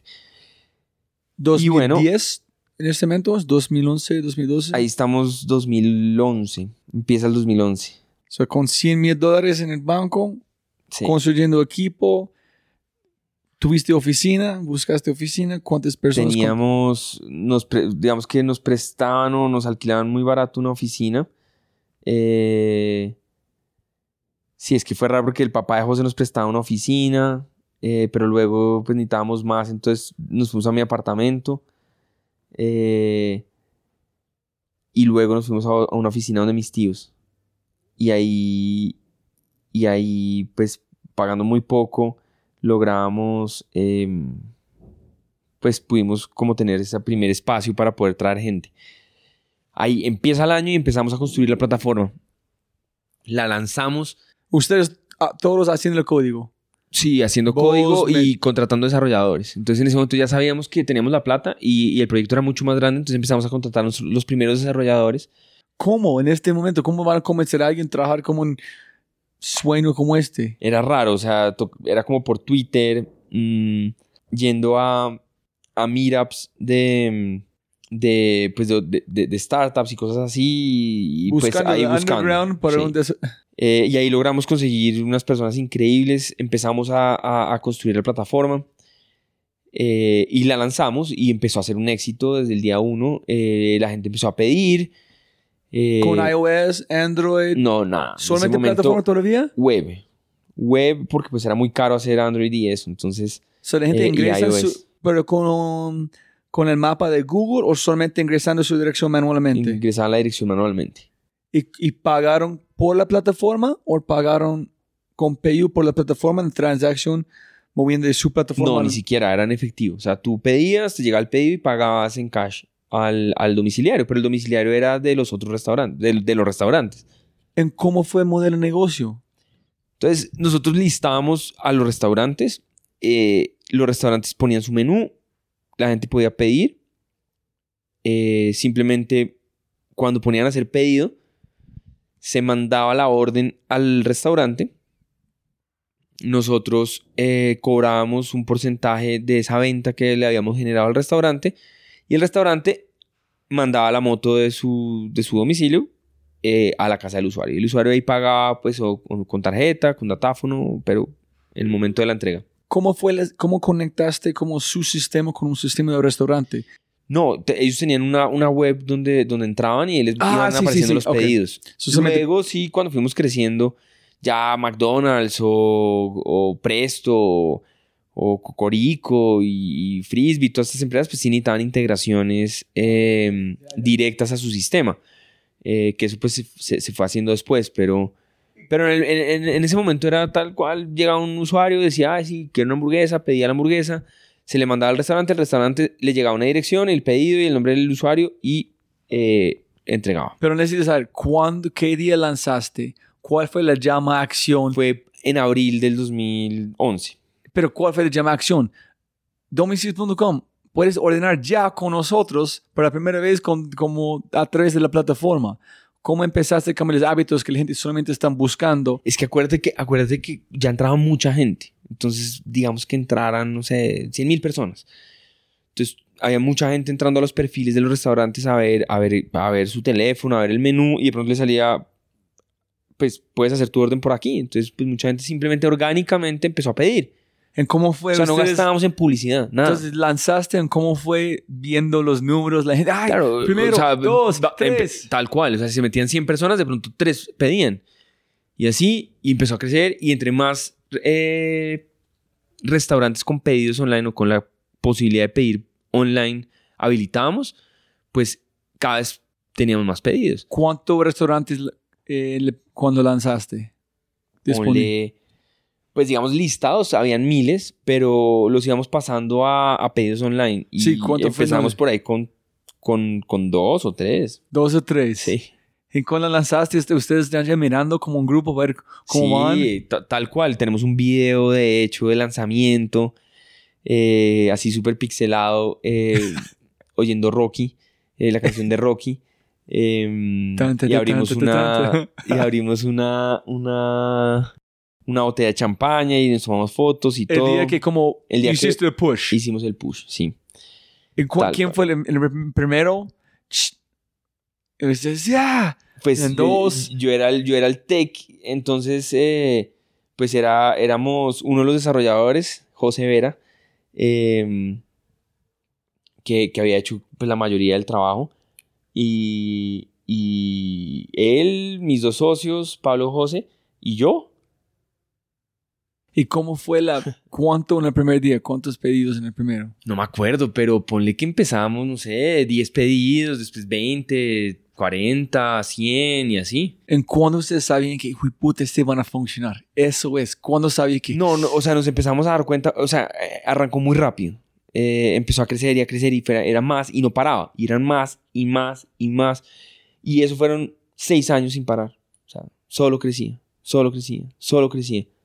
Y, y la, listo. ¿Cuánto tiempo después de la inversión de estos 100 mil dólares hasta el push? Y de, me imagino que es, como, es como dijiste, la empresa está creciendo, tienes que crecer como equipo, necesitas más plata, ese 100 mil no van a, no van a cubrir. ¿Qué, No, ¿Cómo pues, fue? a- tal cual como a los, después de un tiempo de haber lanzado, volvemos a donde Frank y le decimos, oye, pues resulta que tenemos una mala noticia y una buena noticia. La buena es que estamos creciendo increíblemente. eh, le mostramos los números de crecimiento, pues sí estaba agarrando, o sea, la atracción era increíble. Eh, el negocio es bueno, el negocio era muy bueno porque, porque era tal cual, era solo un marketplace, eh, era una plataforma tecnológica que conectaba usuarios con restaurantes y tenías un, un porcentaje de una venta que se hacía totalmente eh, virtual y ya, no hacías más. Eh, entonces era, era supremamente interesante como negocio. Mm, entonces, pues esto empezó a crecer, crecer, crecer, crecer. Le decimos, lo bueno es esto, está creciendo como loco, lo malo es que se nos acaba la plata. ¿Y, y los costos fue de server costs? Era, no, ya en este momento los servidores y eso no eran muy caros, eh, ya habían muchas cosas, pero no, era desarrollo, era desarrolladores y equipo comercial. El equipo comercial lo que hacía es, iba y negociaba los términos Ah, con los ok, restaurantes eso sí, y habilitaba a los restaurantes en la plataforma. No, es que cosa de pensar en este momento es si es comercial entiendo, desarrollo si la plataforma está funcionando, no sé cuánto son el mantenimiento, pero siempre es como en el data science, mejor el- como algoritmo, ese tipo de cosas, ya más desarrolladores, pero no sé en ese momento estás haciendo este o todo fue como mercadeo, mercadeo comercial. En ese momento no invertíamos en mercadeo. Nada de mercadeo. Era, vamos a hacer la aplicación de iOS, pues nos vale, no sé, 50 millones en ese momento. Entonces, eh, vamos a hacer la de Android, entonces necesitamos otra plata. Eh, adicional, vamos a sacar estos features. Eh, adicional, pues nos toca mejorar la plataforma para el restaurante. Necesitamos tener servicio al cliente. Cosas de ese estilo. Ok, so existe entonces Frank, bueno y malo. ¿Y qué dijo él? Y dijo, "Per- perfecto, eh, llegamos a un acuerdo y, y invirtió más. Eh, en ese momento pues era, era complicado porque nosotros sabíamos que íbamos a necesitar mucha plata para hacer, para hacer esto realidad. Entonces era como, bueno, Pero ya está realidad. sí, pero, pero, pero entre, o sea, para poder llevarlo al nivel que, que pensábamos que podía llegar, íbamos a necesitar muchos millones de dólares. Eh, entonces el tema era, bueno, Frank, la idea es que me- si metes esta plata y luego vamos a ir a un fondo, pero es que no hay fondos aún. Entonces, eh, ya estamos hablando con algunos fondos que creemos que podrían llegar a empezar en Colombia. eh, y la idea es seguir el funding con ellos para, para llevarlo a otro nivel. Eh, ese era como el, el, el pitch, era estamos bien, eh, nos hace falta plata y eventualmente va a haber más plata en la región para poder seguir desarrollando esto. Y el prefecto, él creyó en el tema, dijo, listo, lo único es que nos preguntó más o menos cuánta plata nos gastábamos. Digo, ¿ustedes cuánto se gastan eh, saliendo de fiesta en un fin de semana? Eh, entonces nosotros, no, no sé, cualquier cosa.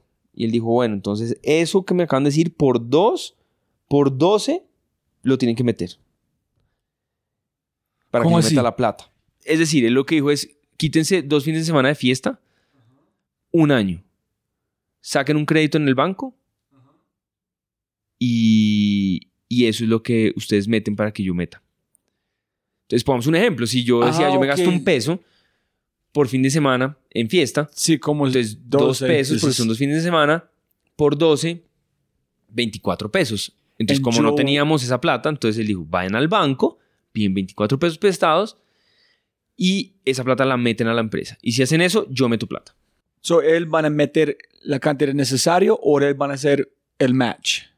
No, él mete lo que nosotros le estamos pidiendo si nosotros básicamente renunciábamos a dos fines de semana de fiesta durante un año. ¿Y cuánto plata está buscando? Eh, bueno, ya en ese momento era bastante más. Eran, no sé, algo tipo 4X lo que, lo que nos había invertido al, al- al 500 principio. mil dólares allá o en millones. Sí, algo como, no, ponle 300, 400 mil dólares. algo So, así. ese es como eh, seed round número 2. Ujú. No Series A, pero solamente un seed se- segunda versión. Sí. Ok. So hiciste este. Boom. Crédito metiste la plata, aquí es, listo Frank, boom. Tal cual. Then Entonces, iOS, Android. Entonces ahí seguimos desarrollando la plataforma, sacamos nuestras, nuestras aplicaciones móviles en ese momento tal cual. eh, no habían aplicaciones móviles en Colombia, entonces pues ahí, ahí está ya Tapsi empezando también. Entonces era Tapsi y nosotros. Entonces todo el mundo en los celulares tenía Tapsi y domicilios. Ustedes Eh, fue número uno las ambas sí, tiendas de total. O sea, número uno, número uno, número uno en ambas tiendas. eh, era increíble porque, pues, eh, eh, otra de estas cosas que lo, lo que yo le llamo growth hacking, que era simplemente, pues, eh, sacamos una aplicación, no había aplicaciones, pues salíamos en todas las revistas, salíamos en todos lados porque, pues, era contenido local para la gente. No había mucho más que decir, entonces, pues, simplemente crecíamos 10x al año. Solo porque no había más eh, contenido colombiano interesante. Les uso una pregunta para mí en particular, es, es un detalle. Es, antes de ustedes están empujando, usa nuestra plataforma, das pedidos con nosotros, conecta la plataforma, conecta la plataforma. En cuando, cuando el momento que todo el mundo está llamando y puta, yo quiero estar en parte de este, yo quiero ser parte de este, ¿cómo puedo tener mis pedidos allá? No, nunca es así. Tú siempre eres detrás de los restaurantes.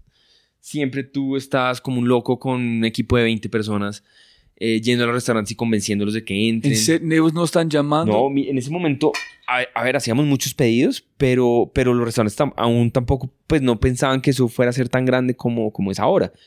Em, de hecho, pues era difícil, las negociaciones eran difíciles. eh, al final éramos unos niños, pues jugando con una cosa en internet. Les parecía interesante, pero no era mucho más que eso.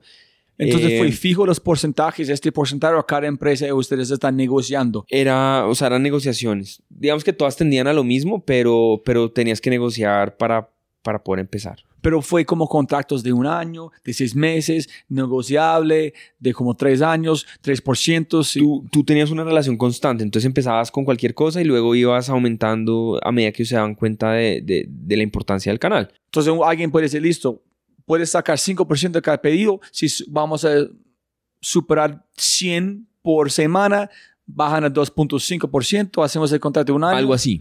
So, algo tuviste así. contratos diferentes con todas las... Sí, totalmente diferente con todos, de acuerdo a, a- a qué tan dispuesto estaba la gente de empezar a trabajar, pero la idea es que al final todos llegaban a hacer algo, a, a tener una comisión muy, muy similar. Pero pues claro, esto era, necesitas restaurantes, necesitas empezar a ponerlos a funcionar, entonces eh, lo que se pudiera. Pero hay- aquí empieza una parte de la historia que es muy importante y es la competencia. Más o menos en esa época 2012 estamos hablando, Sí. 2013 y 14. ya era, ponle un 2012, em, resulta que no había, no había, no habían fondos, ¿cierto? No había nada de plata. Em, tú lo ves, por ejemplo, que Tapsi era como la revolución y tampoco tenía plata, o sea, creo que levantaron muy poquito un- en una sola serie eh, O sea, de un dos- inversionista ya un poquito más adelante, pero, o sea, cero plata a pesar de que había en ustedes crecimiento. dos y había de creciendo todo. 10x en cero Sí. plata. Tapsi mucho más. O sea, Tapsi yo creo que creció más rápido que Facebook en su primer año. Eh, Tapsi volando, pero, pero pues no había plata. O sea, todo esto era, a la- o sea, con las uñas y buscándose los pesitos de donde, de, de donde salieran. Eh, pero bueno, entonces resulta que, que, que estamos en esa época muy difícil conseguir plata y, y en ese momento hay una cosa que se llama Rocket Internet. Entonces Rocket básicamente lo que estaba haciendo es, tenían, era un grupo alemán con mucha plata que, digamos que creaban nuevas startups, se copiaban las startups de Estados Unidos. Entonces, por ejemplo, decía, no, está, está de moda las aplicaciones de taxis. Entonces, pues hacía una de taxis para toda Latinoamérica y le metía millones de dólares. Entonces, Duplicar una empresa. Sí. o comprar una empresa. creaban, no, creaban la competencia de, de modelos que estaban funcionando a nivel mundial. Entonces, en ese momento me acuerdo, o sea, el terror de todos los emprendedores era Rocket entró al mercado o Rocket va a entrar al mercado. Todo el mundo estaba pendiente que hacía Rocket porque era, eh, eh, en ese momento la región no tenía, no había plata. No había, era imposible levantar una ronda interesante como para competir y ellos tenían el monopolio de la plata. Y Rocket fue Alemania, Latam, Alemania, Latam, o fue Hacían En- en Estados Unidos. por Asia también, Hacían más que todo Asia, Latam, África, cosas así. Es metiendo el plata donde Poco no hay en Europa, plata. poco en Estados Unidos. Bueno, en Europa tenían cosas, pero, pero su foco yo creo que era más eh, países emergentes. So, ese es como arrancan un rocket. Es, allá no hay capital. Esta gente no debe competir. Esperamos a alguien, mostrar tracción, duplicamos la empresa, metemos un montón de lucas y ya matamos la competencia. Más o menos. Ellos tenían un buen track record de hacer eso. O sea, básicamente la historia de Rocket es que ellos trabajan en unas startups, o en una startup que es eBay en Estados Unidos. Ellos dicen, hey, ¿por qué no hacemos esto en, Ale- en Alemania? No les ponen atención. Ellos renuncian, se a Alemania, crean el eBay de Alemania, se lo venden a eBay a los cuatro meses. Y hacen mucha plata. Y luego dicen, ah, ¿por qué no hacemos eso mismo en, eh, con otros modelos? Y lo empiezan a hacer y eh, exit, exit, exit. Entonces digamos que les fue bien tres, cuatro, cinco veces y lo empiezan a hacer masivamente. O sea, dicen, pues para que hacemos una a la vez, hagamos 100. Y empiezan a hacer 100 a la vez. Pero, Eh, con este, pero ese momento no fue construir en vender, fue construir, matar mercado, ser dueños de este Ya. empresa gigante. era construir, vender. Lo que pasa es que, pues construir, vender para ellos era cons- eh, construir con muchos millones de dólares y si hay competencia, pues ok, acabo con ella y ya está. ¿Sí? Eh, entonces ese efecto empieza en todo Internet, me acuerdo, todo el emprendimiento de, de varias partes del mundo, pues la gente asustada con, con todo este modelo porque decían, pues acabó el emprendimiento. O sea, ahora hay una gente que si algo funciona le mete mucha plata y, y, y pues todos los, los emprendedores que estamos tratando de sobrevivir, pues quedamos fuera. Eh, bueno, pues lo que es súper interesante, nosotros somos súper amigos de, la gente de Tapsi, de, Juan y Andrés. Y, tal cual estamos en el mismo momento, empezando, creciendo las primeras aplicaciones. O sea, fue una historia increíble, eh, juntos, eh, teniendo mucho éxito en, esto. Y a ellos les sale Easy Taxi y a nosotros nos sale Hello Food. Entonces, los dos contra Rocket. Em, Los dos como Rocket. Lo- Easy Taxi y, y Hello Food eran de Rocket, Hijo de puta. compitiendo contra nosotros y nosotros sin plata. Ninguna de las dos empresas. Ellos ingresaron en como solamente en Colombia. Ellos empezaron en Colombia y en Colombia hicieron unos siete negocios al mismo tiempo. De esos siete, uno era en domicilios y el otro era en taxis. Shit. Entonces éramos... Eso, era- eso, eso fue una época tremendamente difícil. Yo, yo creo que la, la- la época de mayor competencia de nuestras vidas. Em, porque, porque básicamente tú competías contra gratis. Ellos decían, pues, ¿sabes qué? Tú ibas a McDonald's, decías, mi servicio vale, no sé, 5%, 10%, lo que sea. Eh, eh, Ro- eh, Rocket llegaba o Hello Food y decía yo algo, o sea, mi servicio vale cero. No me tienes que pagar. Entonces tú cómo, entonces tú llegabas a competir por, una, por un restaurante y la gente decía, pero pues tu competencia se acaba de ir y no cuesta, ¿por qué me vas a cobrar?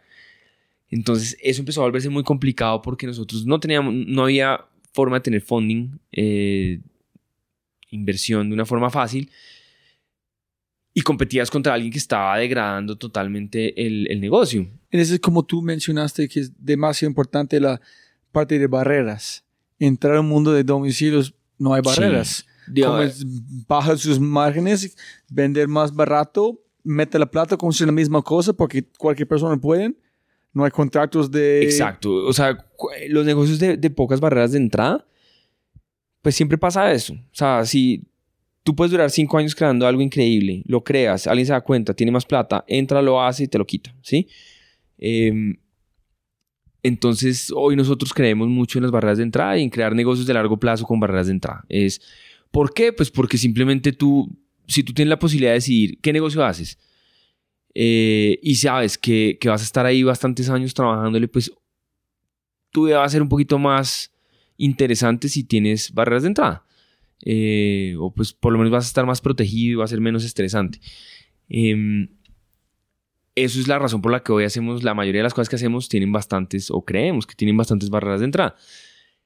Pero bueno, en ese momento, imagínate, eh, nos llegaban los chismes como, no, Hello Food tiene un millón de dólares al mes de presupuesto. Y nosotros teníamos, no sé, 200 millones de pesos en la cuenta. Entonces decíamos, pues, ¿cómo? O sea, es imposible. O sea, ¿cómo vamos a competir contra esto? En todos sus ingresos están metiendo adentro de la empresa para crecer. Son sus ganancias. Todo, todo estaba, o sea, todo era inversión para crecer. Pero imagínate, si un día a otro, pues tú ya no puedes cobrar por lo que haces y adicionalmente el con el que compites tiene mucha más plata que tú, Entonces, eso fue un momento súper fuerte. Eh, adicionalmente, llegó otra empresa que se llamaba Pedidos Ya, eh, que tenía eh, ellos ya tenían inversión porque el mundo, digamos, en esa época Brasil, digamos, Brasil y Argentina están mucho más desarrollados en temas de venture capital. ¿Pedidos fue de Uruguay o de Argentina? Son de Uruguay, pero consiguieron plata de, de CASEC que está en, en, Argentina y pues eso es a media hora. Sí, so ellos lanzaron a Uruguay y fueron a obviamente Argentina. Ellos hicieron Uruguay, Chile y luego empezaron a abrir varias, varios países, entre esos Colombia. ¿Es el mismo, cuándo ellos arrancaron? ¿Mismo tiempo de ustedes o no? Ellos empezaron antes que nosotros, un poquito antes. No, pues digamos que con el modelo de, de pedir online empezaron bastante antes. Eh, unos tres años antes o cuatro años antes, algo así. Entonces eh, ellos ingresaron también al mismo tiempo de Hello Food. ¿Hello Food qué se llama?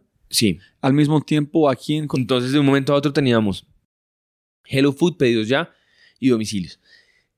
Eh, y pues la competencia tremendamente difícil, eh, una época muy, muy, muy complicada, no había salidas. Eh, y nosotros llevamos hablando como unos ocho meses, un año con un fondo que se llama Axon, que iba a abrir en Colombia su fondo de Venture Capital. resulta que por suerte, eh, abrieron el fondo y fuimos su primera inversión. Ellos son de España. De ese fondo. De España. Entonces, eso fue increíble porque logramos cerrar una ronda de, 1.5 millones de dólares. En ese momento, pues eso era una locura. imagínate, el primer fondo de Venture Capital de Colombia, nosotros fuimos su primera inversión. Eh, y claro, seguimos, ahí ya teníamos pues algo de músculo, nos sentíamos más tranquilos porque teníamos un fondo detrás y ahí empezamos a competir con la misma agresividad, nos inventamos unas formas de, hacer el negocio que, hasta hoy en día se mantienen, que, son como estándar de la industria, que nos permitieron crecer y, ganar el mercado. Necesito detalles. Entonces, antes de Hello Food y pedidos ya, ¿estás hablando con Axon o no? Sí, todo eso está pasando al tiempo. So, todo al mismo tiempo. Todo está pasando al tiempo. Entonces tú estás buscando tu próxima ronda para poder, porque si te va a acabar la plata, eh, tienes y empieza a entrar la competencia. Entonces sí, crecíamos, pero empezaba a entrar la competencia con una agresividad. Pero hay tres cosas muy importantes. Uno es, ¿cómo convenciste o ustedes convencieron a Axon invertir tanto en ustedes cuando hay competencia tan fuerte y con tanto plata Dos, es cómo no renunciaste, cómo ustedes están con sus uñas y huipuche que pasan este plata no entraron o sabían que hay 90% que ellos van a invertir. ¿Cómo, ¿Cómo ustedes van a diferenciarte si la gente tiene este plata? ¿Cómo vas a ganar plata? ¿O pensaste que fue un, el mercado suficiente grande por tres jugadores, pero también cada uno necesita su capital para crecer? Digamos que nosotros éramos los líderes entonces ellos, pues digamos que sabían que, había competencia, pero éramos los líderes. Yo creo que realmente la experiencia de uso y, todo era mejor en, domicilios, eh, simplemente porque era local y lo estamos haciendo bien localmente. Nosotros en ese momento ya estábamos en Perú, habíamos hecho una ah, adquisición de una compañía eh, que era un directorio de restaurantes a domicilio en Perú entonces, pues ellos vieron que, uno, estábamos creciendo, éramos líderes ahí, eh, estábamos en Perú, donde también éramos líderes, em, teníamos ganas de expandirnos, eh, ellos eran un fondo bastante grande, entonces dijeron, bueno, pues acá hay suficiente, o sea, tenemos un negocio que, que, va a crecer bastante y una gente que, que, lo puede llevar a, a, ser bastante grande. Eh, entonces, sí, estaba la competencia, estaba duro y todo, pero éramos líderes. Entonces, creo que eso ayudó mucho. Y por el lado, digamos, de, de la confianza, pues simplemente ya estábamos metidos en eso, eh, necesitábamos plata y pues básicamente nos tocaba esperar a que llegara Axon o cualquier otro y sobrevivir hasta ese momento. la idea fue sobrevivir hasta la plata entran. Sí o sí, no vamos a rendir, no vamos a lanzar las toallas. Sí, total, era, era, era eso. era puro miedo de es grandes, pero de no, no parar. So es Rocky no vamos a parar, no vamos a parar. toca la canción de Rocky en este momento, ¿no? no de cuando lanzas, pero cuando está peleando contra gigantes. Sí, eso pues al final es una historia increíble porque, porque es una historia de, de, de obviamente, como suena así resumida, es, es una historia de mucho éxito, pero al final lo que tú está, lo que te está pasando es que todos los días ves tu cuenta eh, bajar eh, no hay muchas opciones para poderla hacer subir otra vez para seguir creciendo. Estás creciendo, que es increíble, pero luego tu competencia empieza a degradar los márgenes, entonces pues se vuelve más difícil venderle a los inversionistas algo porque pues hay una competencia muy fuerte y al mismo tiempo tú crees que te va a acabar eh, Rocket Internet con millones de dólares en un ecosistema donde no hay ni 100 millones de pesos para, para, para inversión en este tipo de compañías. Entonces, sí era un momento supremamente difícil. De hecho, eh, me acuerdo perfecto que nos íbamos a, nos reuníamos, nos íbamos a emborrachar, pues nosotros, José, Pablo eh, y yo, a pensar qué podíamos hacer increíble para poder salir del hueco en el que estábamos. Em, y de esas, de esas sesiones, pues salieron muchas de las cosas que, que, empezamos a hacer en ese momento que nos llevaron a, a ser 10 veces más grandes que nuestra competencia, porque al final lo que termina pasando es que entra, entra Axon y más o menos unos 6 meses después ya éramos 10x el segundo. Eh, con lo cual pues digamos que terminamos posicionándonos, ganando y, superando ese gran reto con, pues, con una fracción de la plata que tenían estos otros dos jugadores. ¿En cuánto, ¿Cuál fue el plan o la estrategia? Es, ustedes me imagino compraron Perú porque fue un barato, una transición sencilla, nadie está allá. ¿Cuándo está, ¿En cuántos eh, países fueron ustedes? Hasta cómo era ser comprado de, de Delivery Hero y cuál fue su plan con este 1.7 o 5 que diste millones de dólares, cuál fue su plan. Comprar, expandir en otros países, cuál fue la, vamos a usar capital por este. No, nosotros, nosotros creíamos que podíamos ser el jugador más grande regional.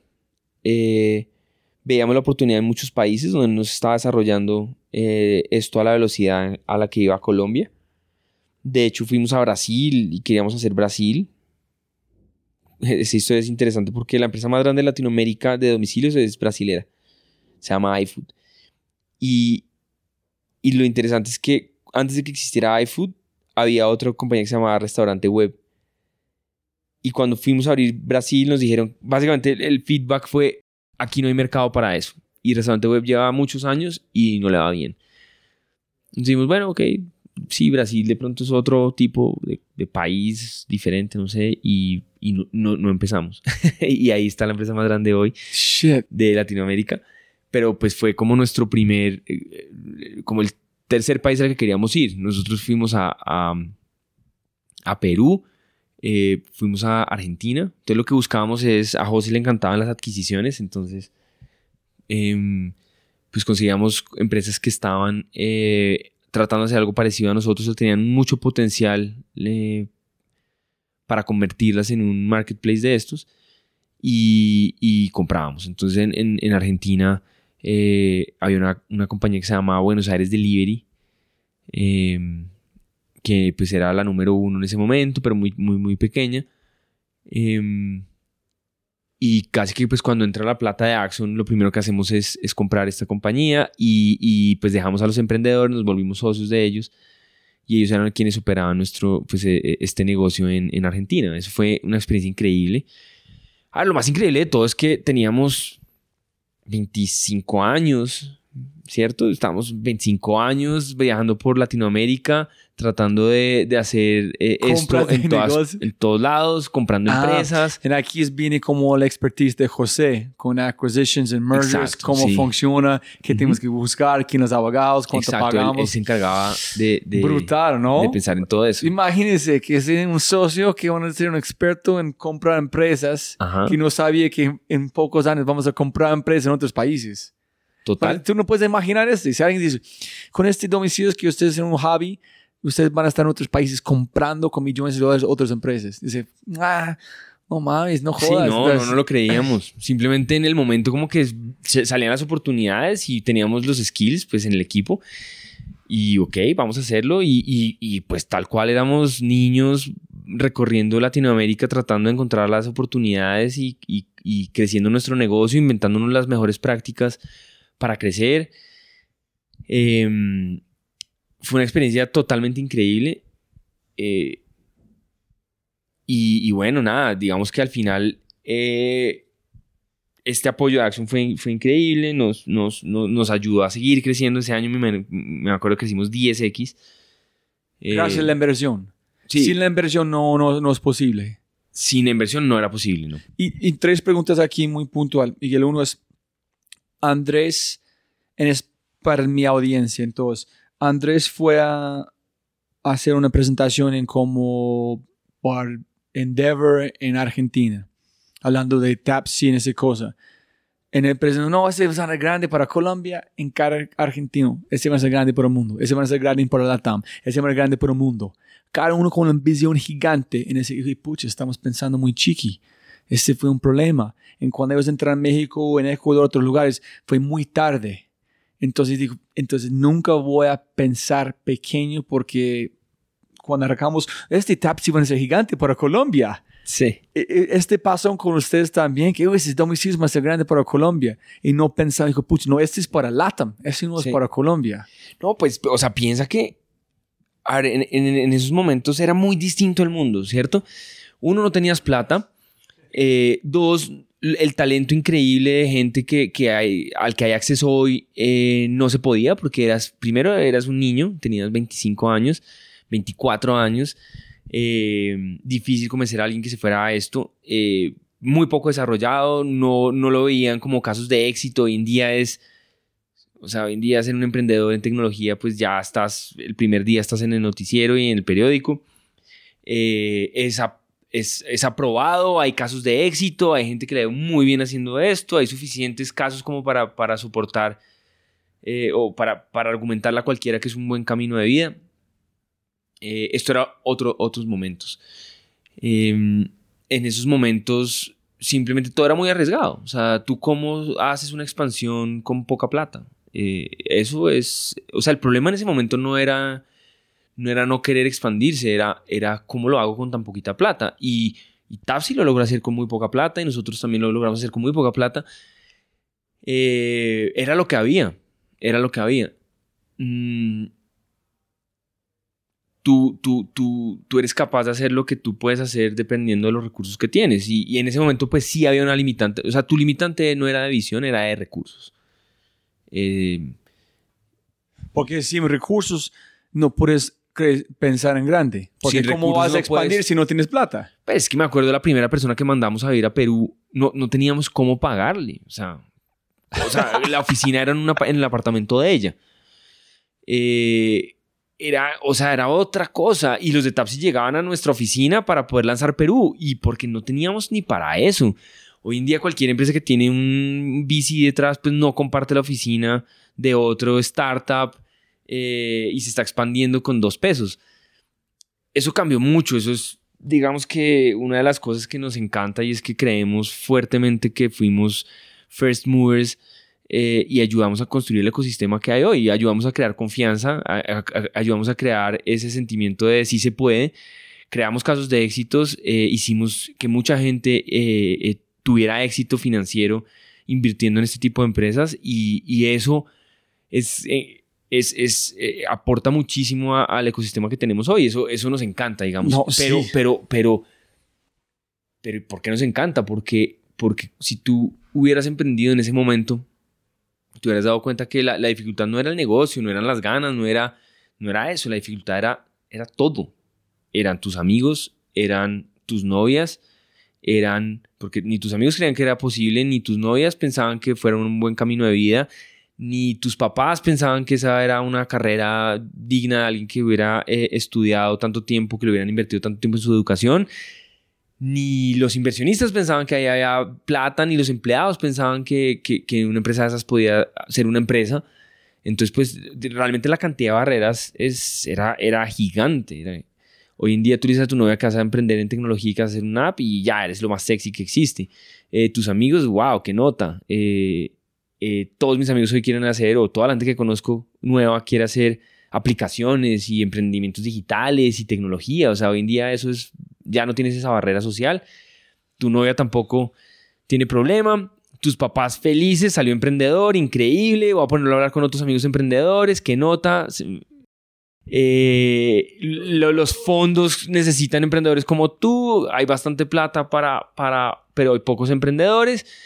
Y resulta que hay suficiente caso de éxito para mostrar que, pues, que es posible comerse el mundo. Y los locos, de verdad, también que están trabajando con ustedes de los principios, que creyeron en el sueño. Y decir, para mí es a veces más complicado, que tú puedes ver el sueño, pero alguien para confiar en alguien más, era como el segundo para llegar al barco, una locura. Que la gente una locura, una locura. Y, y, cuando tú tienes 24, 25 años, 23, pues eh, tú puedes contratar a alguien que tiene 20, 22, 20, pues sí, eh, tú no convences al de 30, tú convences al de, al de 20. Eh, entonces también, pues, eso era con lo que trabajábamos, esos eran nuestros equipos. En Tapsi, en domicilio, los equipos eran gente muy joven. Eh, hoy en día, pues tú ya sales y voy a buscar a alguien de mercadeo que sepa performance. Y pues hay gente, toda la gente que trabajó con estas compañías sabe de eso.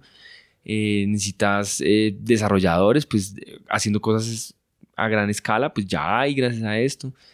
Eh, no sé, o sea, ver la evolución del ecosistema es yo creo que las cosas más que más nos llenan de, alegría y más viniendo... De orgullo, ¿no? De orgullo total y, a ver, yo soy, un ingeniero de sistemas que, que, nadie, o sea, cuando yo estudiaba, cuando empecé, la gente pensaba que yo iba a arreglar computadores y, y, y volver es una carrera, eh, creo que ah. es, o sea, para mí personalmente es increíble. Y la, y la segunda, para antes de continuar, es, ¿fueres capaz de disfrutar los momentos de domicilios o fue tan rápido todo que estás metido en una ola, no fue consciente que todo estás logrando? ¿O tú disfrutaste No, lo disfrutamos, lo disfrutamos muchísimo. Ah, lo primero es que éramos muy fiesteros, entonces eh, había, cada 20 días había una fiesta eh, con todos los de la oficina, todos teníamos la misma edad, entonces fiesta, fiesta, fiesta, fiesta. Pasábamos increíble, no nos daba guayado en esa época. Entonces, eh, mucha fiesta, mucha integración, nos la gozábamos todos los días. Eh, yo tengo la gran fortuna de emprender con amigos, eh, que son eh, mis socios, son amigos, entonces pues los viajes era, era una experiencia con amigos, también trabajábamos obviamente, pero, pero todo siempre ha sido acompañado de gente increíble, gozándonosla.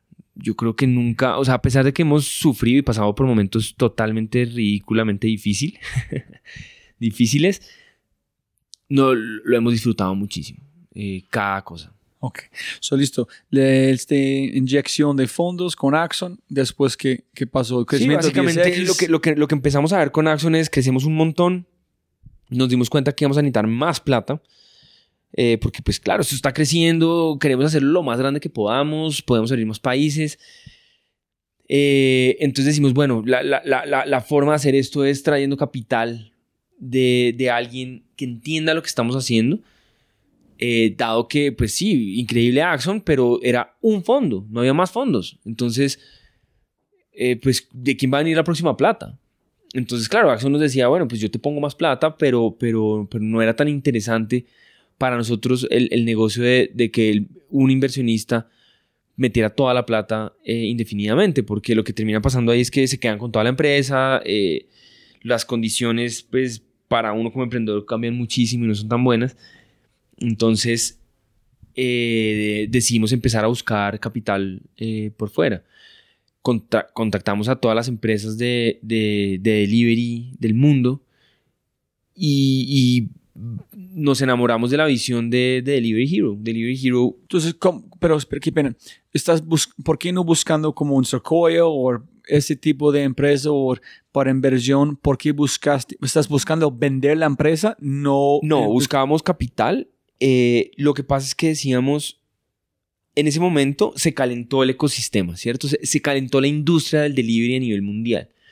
Ahí ya sabíamos que, iba a ser grande. ¿Por qué? Porque Rocket se había metido, Rocket tenía operaciones en 50 países, con Hello Food. Eh, estaba Hello Food, Food Panda, que los dos eran de ellos.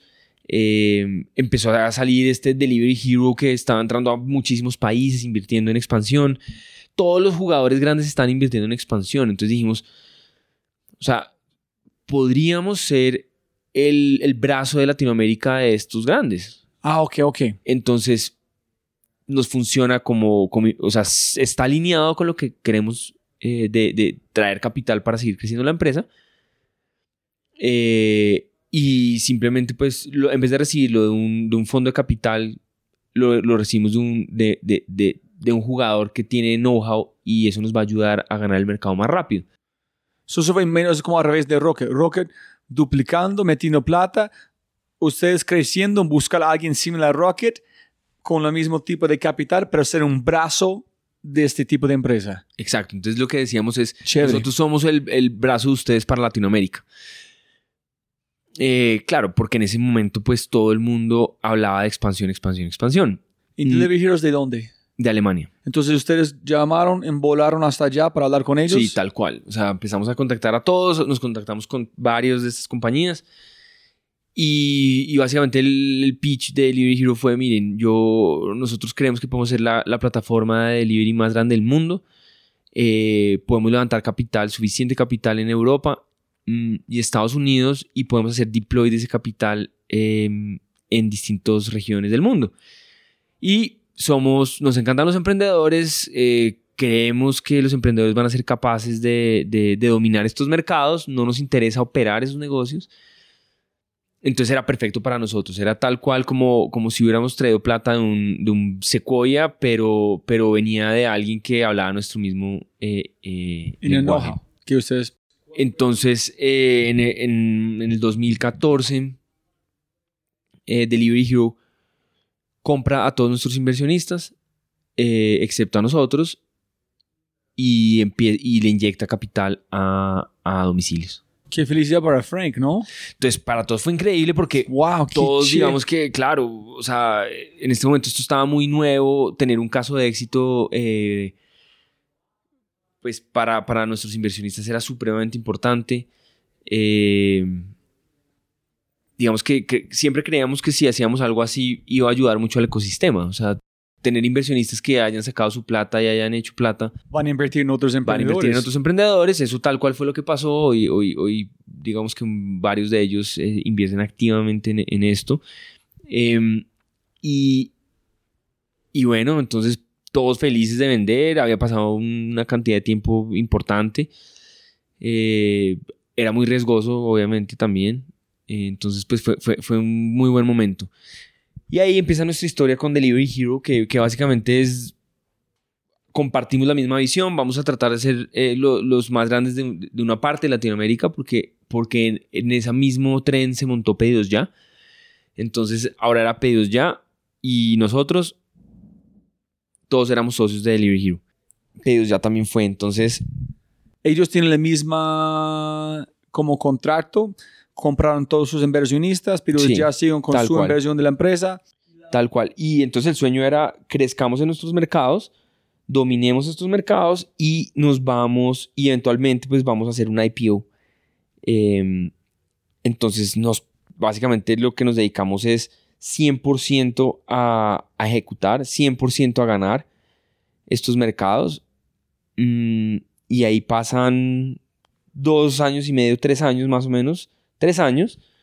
Eh, y en el 2017 mm, decidí- pues se decide hacer, hacer IPO de Delivery Hero Delivery Hero decidieron Ajá. hacer IPO de todas las empresas. de todas las, digamos, de- ellos, pero con su... sí, al final eh, siempre el plan era, bueno, el, el día que hagamos una IPO, lo que hacemos es que, eh, o sea, todos los emprendedores tienen que trabajar en sus regiones para, para, para ser los número uno.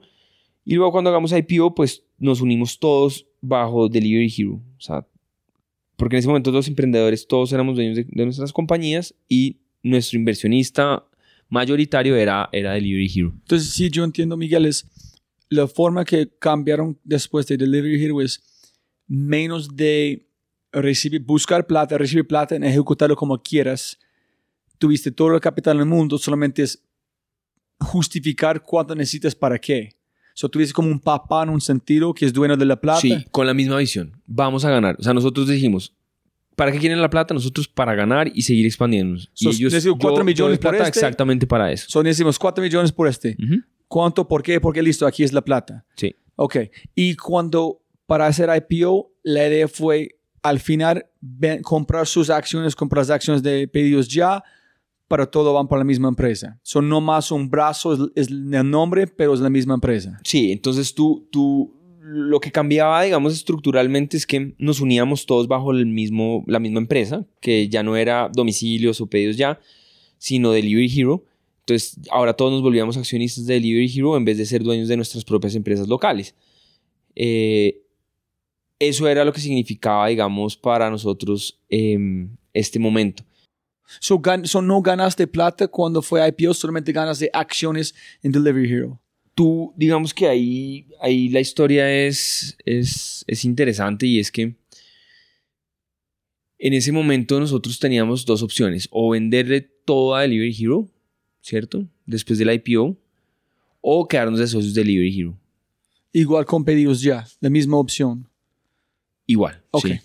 Nosotros, digamos que eh, veíamos el mundo ya más o menos en el 2017, veíamos el mundo diferente. Porque Rappi han entrado en este momento, ¿no? Estaban haciendo, estaban empezando eh, a, coger fuerza y, empezamos a ver que en, el mundo estaba cambiando el tema de delivery. Em, estaban apareciendo plataformas que hacían el delivery integrado, tipo, tipo Rappi, tipo Deliveroo. Mm, y vimos que era una amenaza enorme para, para el modelo de negocio. Primero, un modelo de negocio pues excesivamente menos rentable o, que, lo, que lo que se estaba haciendo en ese momento, que es a lo que le llamamos, digamos que Food Delivery 1.0. Em, y lo que empezamos a ver es que los grandes jugadores no querían invertir en eso, no querían hacer eso porque no era un buen negocio, ¿sí? Mm, básicamente lo que termina pasando es que estas empresas empiezan a crecer, obvio porque tenían eh, fondos detrás, y empezamos a, también a diferir mucho en el tema de, tener multiverticales. Nosotros habíamos hecho, apenas, em, eh, eh, apenas empezamos con el tema online de, domicilios de comida, también teníamos uno de farmacias, que se llama Pie Pharma. Y todo era, digamos que la idea era hacer, domicilios.com nació con la idea de, de tener de todo, tiendas de barrio, farmacias, todo lo que era domicilio. Pero como lo que estaba explotando era el food delivery, pues digamos que nunca se quiso desarrollar eso. Eh, nosotros hicimos varios intentos, eh, de hecho hicimos una vertical en cada categoría de estas, eh, pero nos tocaba con empresas aparte y digamos que Delivery no quería participar en eso. ¿En qué pena, no, no tienes que contestar si no quieres? ¿Cuál fue la diferencia y por qué Rappi logró entrar todos esos mercaditos pequeños, todos estos verticales, y ustedes no si ya tuvieron mercado? Porque yo pensé... No, es, es, por visión. Cuando nosotros íbamos a, a Delivery Hero les decíamos, oigan, eh, hagamos esto desde el 2012. De hecho, pues Pie Pharma nuestra del 2012. La construimos, la vendimos. Eh, es, Pie Pharma es el primer marketplace integrado con logística que existe en Latinoamérica eh, hacía farmacia y mini mercado. Eh, Delivery Hero dice, no me interesa nada de esa categoría. Eh, hacemos un spin-off de eso y, y, lo, y, se termina vendiendo. Eh, pero eso era domicilios. Domicilios, digamos que la visión siempre fue esa. Em, pero pues digamos que era bueno y malo, porque en Delivery Hero era enfoquémonos en, solo food, ganemos food y hacemos esto con food y ya está. Pero el tiempo empezó a cambiar rápidamente. En el 2017 ya vimos que era, era nosotros empezamos con el tema de tiendas de barrio, en, en de, de, delivery también de mercados, eh, como en el 2016, como en el 2015, más o menos. Eh, y, y Delivery no creía en eso empezamos con el tema de logística también de restaurantes y tampoco le gustaba. Entonces lo que empezamos a ver es, esto está cambiando rápidamente, creemos que esto va para otro lugar y, no, y simplemente no nos sentimos cómodos con nuestra posición eh, porque pues es como estar jugando en este mercado pero con los brazos atados y algo está pasando y algo está cambiando. Entonces cuando, cuando se decide hacer el IPO, eh, nosotros tomamos la decisión de, vender el 100% de, de, domicilios. Y la, pero Merkeo lanzó en 2015, ¿no? Sí, entonces en, la razón que Simón dijo que ellos lanzaron eh, Rappi porque fue Gravity o la empresa donde están trabajando cada vez que ellos quieren hacer algo, la gente dice, no, no pueden, es de lento, solo lanzan algo que ellos quieren hacer. Es igual con mercado, que ustedes vienen algo, si, si ellos no van a ver, vamos a construir otra empresa que van a hacer este mercado. Total, entonces nosotros empezamos eh, a hacer el tema de delivery de supermercados en, en, en domicilios en el 2000, ponle el 2014 finales. Eh, Delivery no, no le parece interesante. Eh, entonces decimos, pues hagamos una cosa, hacemos una empresa aparte, eh, con un socio aparte o lo que sea aparte, que, que, nos ayude a hacer esto, pues dado que a ustedes no les interesa la categoría. Y dicen, sí, no hay problema, perfecto, listo. Eh, lo hacemos. Mm, y ahí empezamos a entender un poco el tema de delivery de, de, de, supermercados. Lo que nos damos cuenta es que hay mucho interés de los usuarios, el usuario está preparado, eh, crecía mucho, mm, pero empezamos a ver que dar una experiencia increíble se volvía, mu era muy difícil, porque esto no era como vender una hamburguesa, eh, porque la gente, pues digamos que vender una hamburguesa era mucho más fácil. Eh, cuando tú tienes un, supermercado donde hay, no sé, 20 mil SKUs y tú pides 20 o 30 y te llegan 10 porque el otro no está en el supermercado y tú no sabes qué hay porque no está conectado tu inventario con el del supermercado y adicionalmente pues los márgenes son pésimos porque pues porque el supermercado te da poco y adicionalmente tienes que tú tener una persona que, que, que, vaya al supermercado, compre las cosas y te las lleve. Entonces empezamos a ver tantos problemas ahí que, que pues, básicamente desistimos de, de, de, la idea de hacer un como un marketplace de supermercados, que era, que era lo, que, lo, que, lo que era la idea de mercado en un inicio, algo tipo Instacart. Um, este fue la idea de como mercado, mercado cuando sí, arrancó. agregar, agregar supermercados, o sea, era en domicilios era agregamos supermercados o tiendas o lo que sea y que la gente compre y, y, y pues se lo llevamos o se lo lleva eh, el supermercado, lo que sea. Pero ¿cuál fue, qué, cuál fue la idea? ¿Cuándo de chispas yo quiero hacerlo? ¿Cuándo llegaste a la Mira, motivación de decir, es, para que te hagas una idea, eh, o sea, el mercado de food delivery es, es, es un, una veinteava parte, una de lo que es el, el, el mercado de, de, de, groceries, de supermercados. Entonces, simplemente dijimos, hay una, o sea, la gente lo está pidiendo, la gente lo quiere, la gente lo usa cada vez más. Eh, es un mercado enorme. Es, esto se va a desarrollar. Nosotros, pues si te acuerdas, cuando empezamos domicilios, empezamos sin saber que eso iba a ser grande, una, simplemente sabíamos que, que, que era una herramienta interesante. Tener control otra vez de sus propios el mercado, no tener a alguien como... Sí, entonces dijimos, pues a ver, si sabemos que, que, que, el usuario lo quiere y sabemos que realmente no tiene mucho sentido ir al supermercado, ¿creemos que en los próximos 10 años eso va a cambiar? Sí. ¿Cómo se, va, cómo se haría eso en 10 años? Otra vez tendencia, ser primeros en hacer algo lo en mismo. este mercado y nos metimos en el cuento de hacer supermercados. So, solamente es el parte más complicado y más grande de como de compras online, I mean, que no online, como, como si 50% de las compras. Sí, o sea, nosotros creemos, en, en ya, ya, cuando entramos en supermercados lo que vemos es... Eh, más complicado. Es mucho más complicado, eh, el mercado es mucho más grande, eh, hay, hay, hay, muchos motivos por los que tú vas a comprar al supermercado o a las tiendas eh, que, que, que no han, que, o sea, que no van a tener sentido en el futuro. Entonces, si tú vas al supermercado y te compras 30 ítems, un mercado grande, y te demoras una hora yendo, media hora y media hora volviendo, y te demoras dos horas en el supermercado, creemos que eso es mejor hacerlo online, ¿cierto?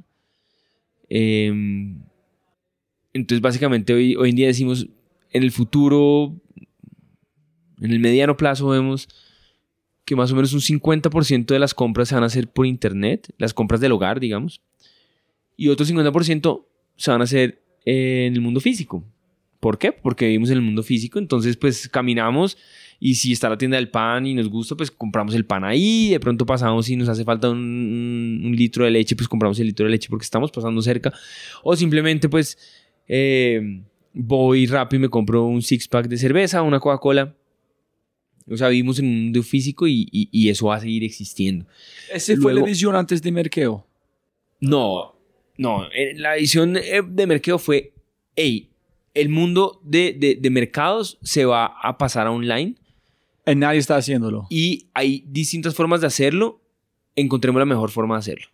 Ok, esto ve. Nada más. ¿Cómo So, se y- soluciona este problema? So, igual domicilios, pero supermercado. Entonces empezamos como domicilios, pero en supermercados y nos dimos cuenta que esa no era la, la forma. O para nuestro punto de vista, el- el- de pronto es la forma hoy, pero no la forma de los próximos 10 años. Listo, para cómo hacer el fast forward en 43 puntos. Arrancaste en 2015 con Merkeo. Con un apartamento con tres o cuatro personas. Sí. Con la visión de solamente tomar la parte de supermercado en hacer este estilo domicilios. La gente puede poner su, sus tiendas, sus cosas, la gente compra, ellos envían sus propios domicilios y tal cual. ¿Qué pasó entre este momento en 2017? ¿En cuándo cambió la visión de las bodegas en esta parte? Y también tú dijiste, compras un cigarrillo en la calle, pero tú esperas para comprar el grande en el mercado. Sí, entonces nos damos cuenta de dos grandes cosas. Uno, que la gente quiere pedir mercado por internet. Dos, que la gente no quiere pagar eh, 10%, 15%, 20% adicional por su mercado. Entonces nos dimos cuenta que masivamente iba a ser muy difícil que, que la gente adoptara esta nueva forma de comprar si iba a ser más caro. ¿Este fue en 2015, 2017? Eso fue, no, eso ya fue como en el 2016 finales, después de, de- de- de llevar un, más o menos un año y algo de... En ese momento estaba Mercadoni, Merkeo, que hacía lo mismo que Mercadoni, y Rappi eh, haciendo lo mismo, ¿cierto? Rappi pues Pensa, que ustedes pensando en construir este, en, en hacerlo parte de, de Delivery Hero, en venderlo o venderlo no, como no, no, ya era con- parte, ya digamos que Delivery Hero no quería multiverticales ni nada, entonces simplemente eh, lo hicimos, se hizo aparte. So, suficientemente un visión distinto aparte, Sí, completamente. aparte, Ok, y ok. vamos a tratar de entender esto. Entonces empezamos a tratar de entender. Entonces simplemente esto es lo que está pasando, vemos una tendencia creciente, eh, pero empe- empezamos a ver los problemas. Entonces los problemas los detectamos. Y más o menos después de un año y medio ahí dijimos, esto no tiene ningún sentido hacerlo de esta manera. O sea, puede que hoy funcione, pero esto no va a funcionar mañana. Entonces, en ese momento, y es al tiempo, y, de hecho una de las razones por las que creamos Merkeo es porque sabíamos que eventualmente íbamos a vender a Delivery Hero y no queríamos quedarnos sin nada que hacer. Entonces queríamos empezar algo suficientemente, o sea, o, o meternos en algún problema antes para poder, digamos que el primer, o sea, el día que, que vendiéramos tener algo más que hacer, pero que estuviera suficientemente desarrollado. Em, y básicamente esto termina pasando al tiempo y es que eh, vendemos, yo personalmente, eh, mi último día de trabajo fue el IPO de Delivery Hero. Entonces vamos, nos vamos a Alemania, hacemos IPO, la cosa más loca del mundo, la experiencia más impresionante. Cuéntame cómo, no cómo pasa sobre este, para terminar la historia de domicilio.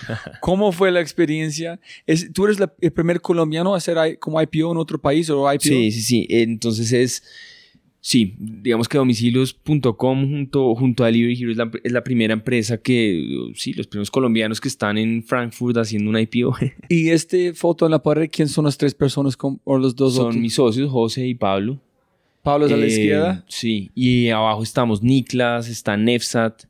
Niklas es el CEO de Delivery Hero, Nefsat es, es el CEO y- y de, de- de Turquía y ahí estamos nosotros que somos los de, los de Latinoamérica.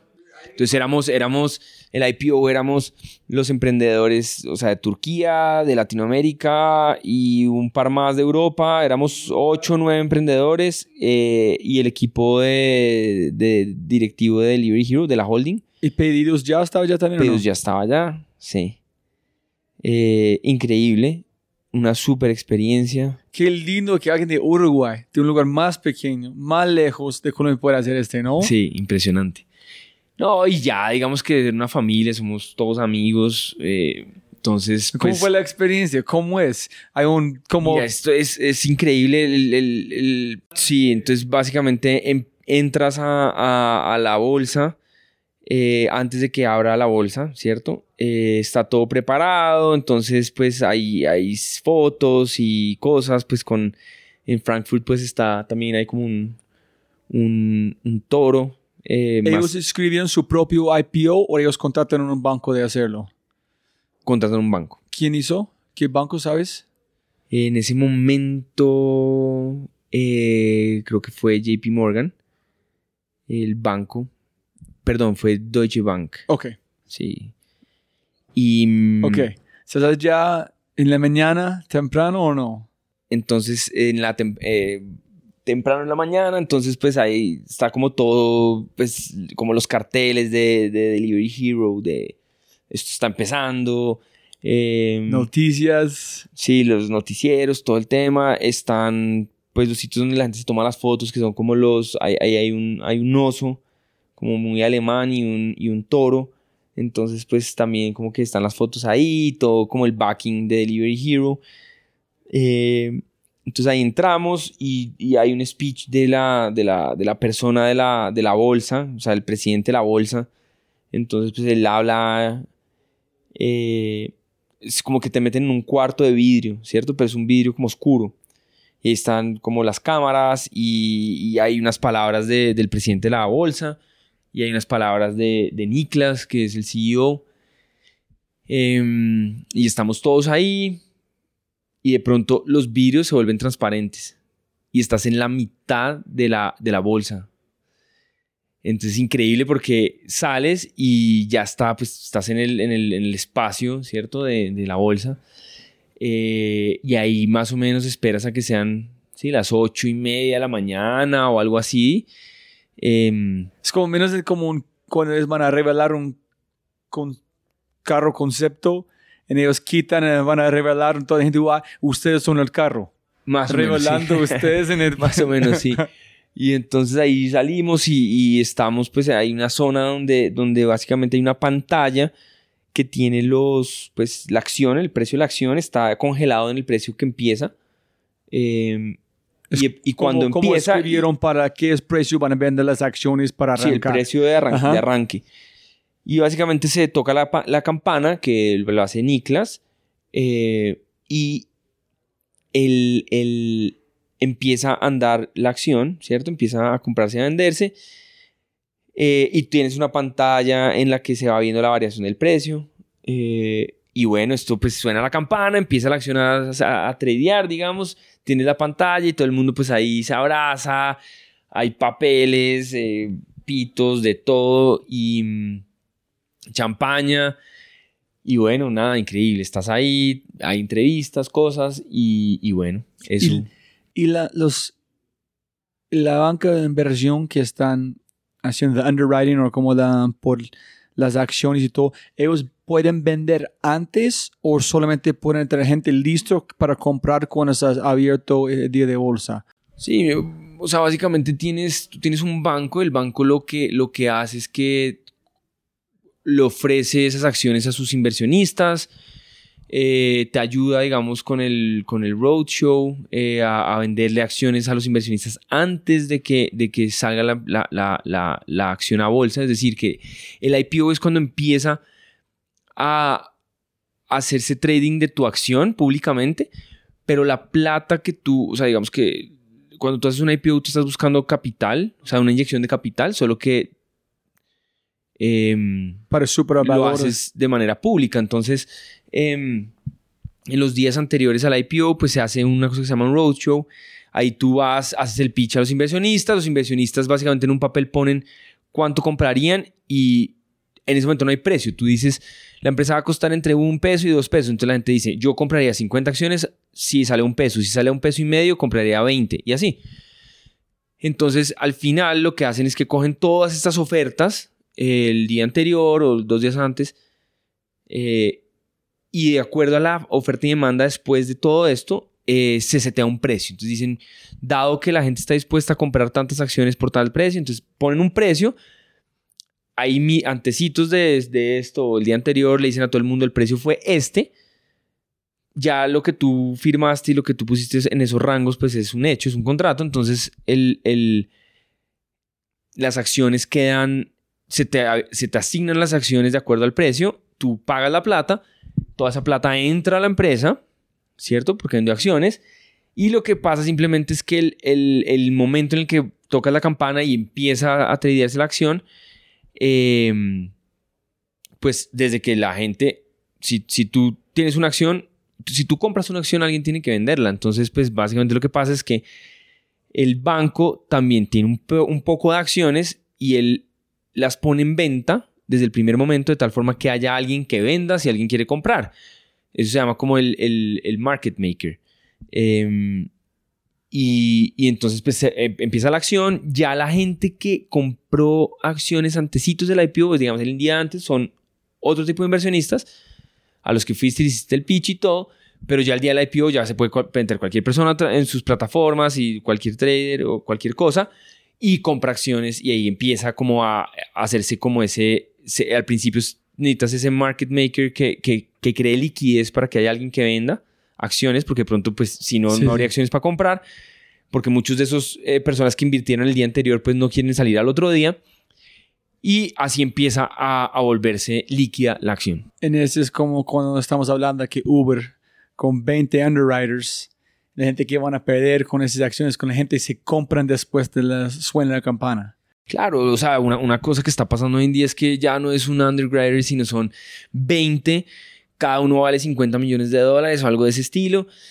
Em, y pues tienes 20 bancos empujándole a sus inversionistas tu acción ah, y hasta haciendo promociones, como en el caso de Uber, que, que hacían promociones porque compraran las acciones de ellos. Entonces, em, eh, esto, esto, pues digamos que estamos en un caso extremo, ¿no? Estamos viendo casos como Spotify Sí, sí, sí, haciendo sí. direct listing, Ajá. donde pues ellos dicen soy un- una empresa tan, tan buena que simplemente no necesito que nadie me ayude. Tienes las empresas tradicionales que tienen un underwriter y tienes después los, los Ubers, que son estas, estas empresas más, más polémicas, donde, donde tienes 20 bancos empujando tu acción. Listo. Hasta este punto, perdón ser un poquito grosero, pero fucking incredible, ¿no? Desde 11, 12 años haciendo código. en Frankfurt tiene un como cubito con vidrio, ser el show de Frankfurt. Y al mismo tiempo lanzando otro sueño simultáneamente que la forma que terminaste un sueño es en IPO. Sí, Es, fucking nuts. totalmente es- increíble. Y, es- y cómo es- súper lanzaste algo increíble, vendiste por un poquito, pero llevarlo hasta este punto de otro país, de otro lado del mundo, en al mismo tiempo arrancar otro sueño, es una locura. Es, es- Sí, es una, es una locura. Eh, y con sus amigos, sí, y con familia. sí, yo creo que, o sea, si uno mira la historia corta, pues es, ah, tuvieron una gran idea, creció rápido, levantaron plata y todo esto pasó con Delivery Hero y hicieron un IPO. La historia lenta es, empieza José vendiendo cosas en el colegio a los 12 años, Miguel haciendo plataformas tecnológicas a los 12 años, eh, Pablo vendiendo y comprando cosas a los 13 años y, y luego eh, nos unimos todos a los 22 años, que es 10 años después, con un montón de experiencia en, o, o, digamos con, con 10 años tratando de hacer cositas chiquitas, así fueran chiquitas, y luego nos unimos en una cosa que no sabemos cómo funciona, empezamos a entender cómo funciona, Casi morir, casi morir, tenemos un poquito de España. plata, empezamos a aprender más, crece y ahí empieza la historia linda. sí, pero, no, pero, pero al final la son linda 20 es años. para mí, linda para mí es el feo. La linda para mí es el trabajo de the trenches, haciendo código como niño para 15 años. Para mí ese es el valor que ustedes han hecho. Es como, no es algo de un día a otro. Es como una, una historia de 15, 20 años. Solamente la gente no ven la 20, solamente ven IPO. No, es que sí, fue un buen momento, suerte para él, pero no ven Sí, sí, sí. en nadie ven que mucho fue ciego. Ustedes dicen como tal, sí, muchos de parte ciegos. Totalmente ciegos y creo que la suerte, o sea, mucha suerte, mucha suerte que hubiera habido empresas en ese momento interesadas en expandirse, muchos, mucha suerte que, que justo la idea que cogimos, que nos gustaba cuando estábamos en la universidad, que era pedir domicilios, pues resultó ser una industria enorme. Eh, y mucha suerte que logramos ganar eh, o, En este es que yo no pienso que la gente no habla suficientemente en el mundo de emprendimientos. Es la- el, el valor de suerte. Es como dice Nicolás Nassim en Food by Randomness. Tú quieres conectar los puntos. Es por, porque este, porque él fue a los Andes, porque este, este es. Este, hay alta probabilidad que tú van a ser éxito en una empresa o ser, pero ser que hicieron, hay un montón de suerte, que es. Hay un montón de suerte. Hay un montón de suerte y un montón de trabajo duro. La gente subestima ambas. La gente subestima el trabajo durísimo, eh, la resiliencia y, el, y la suerte. Em, ahí sí es como, como siempre hablamos con los inversionistas, es, hay emprendedores increíbles haciendo en negocios malos, donde no está pasando nada, y hay mm, emprendedores regulares haciendo unas empresas increíbles simplemente porque pues el, el negocio está mejor, está más caliente el, el, el trend. Eh, entonces, pues como que al final tú no puedes cambiar el...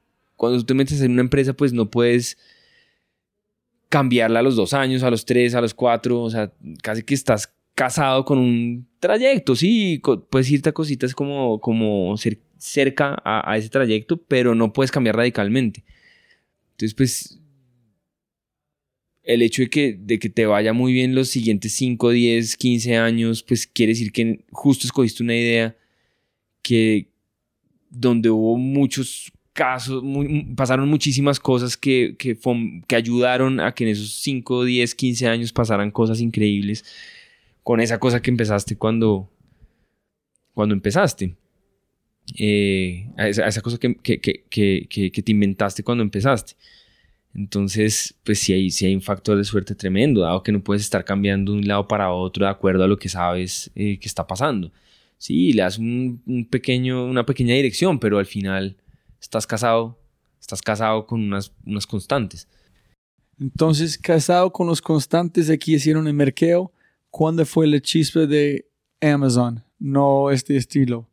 Un barrera gigante, entramos 14 millones de, de Portland Equity y ya.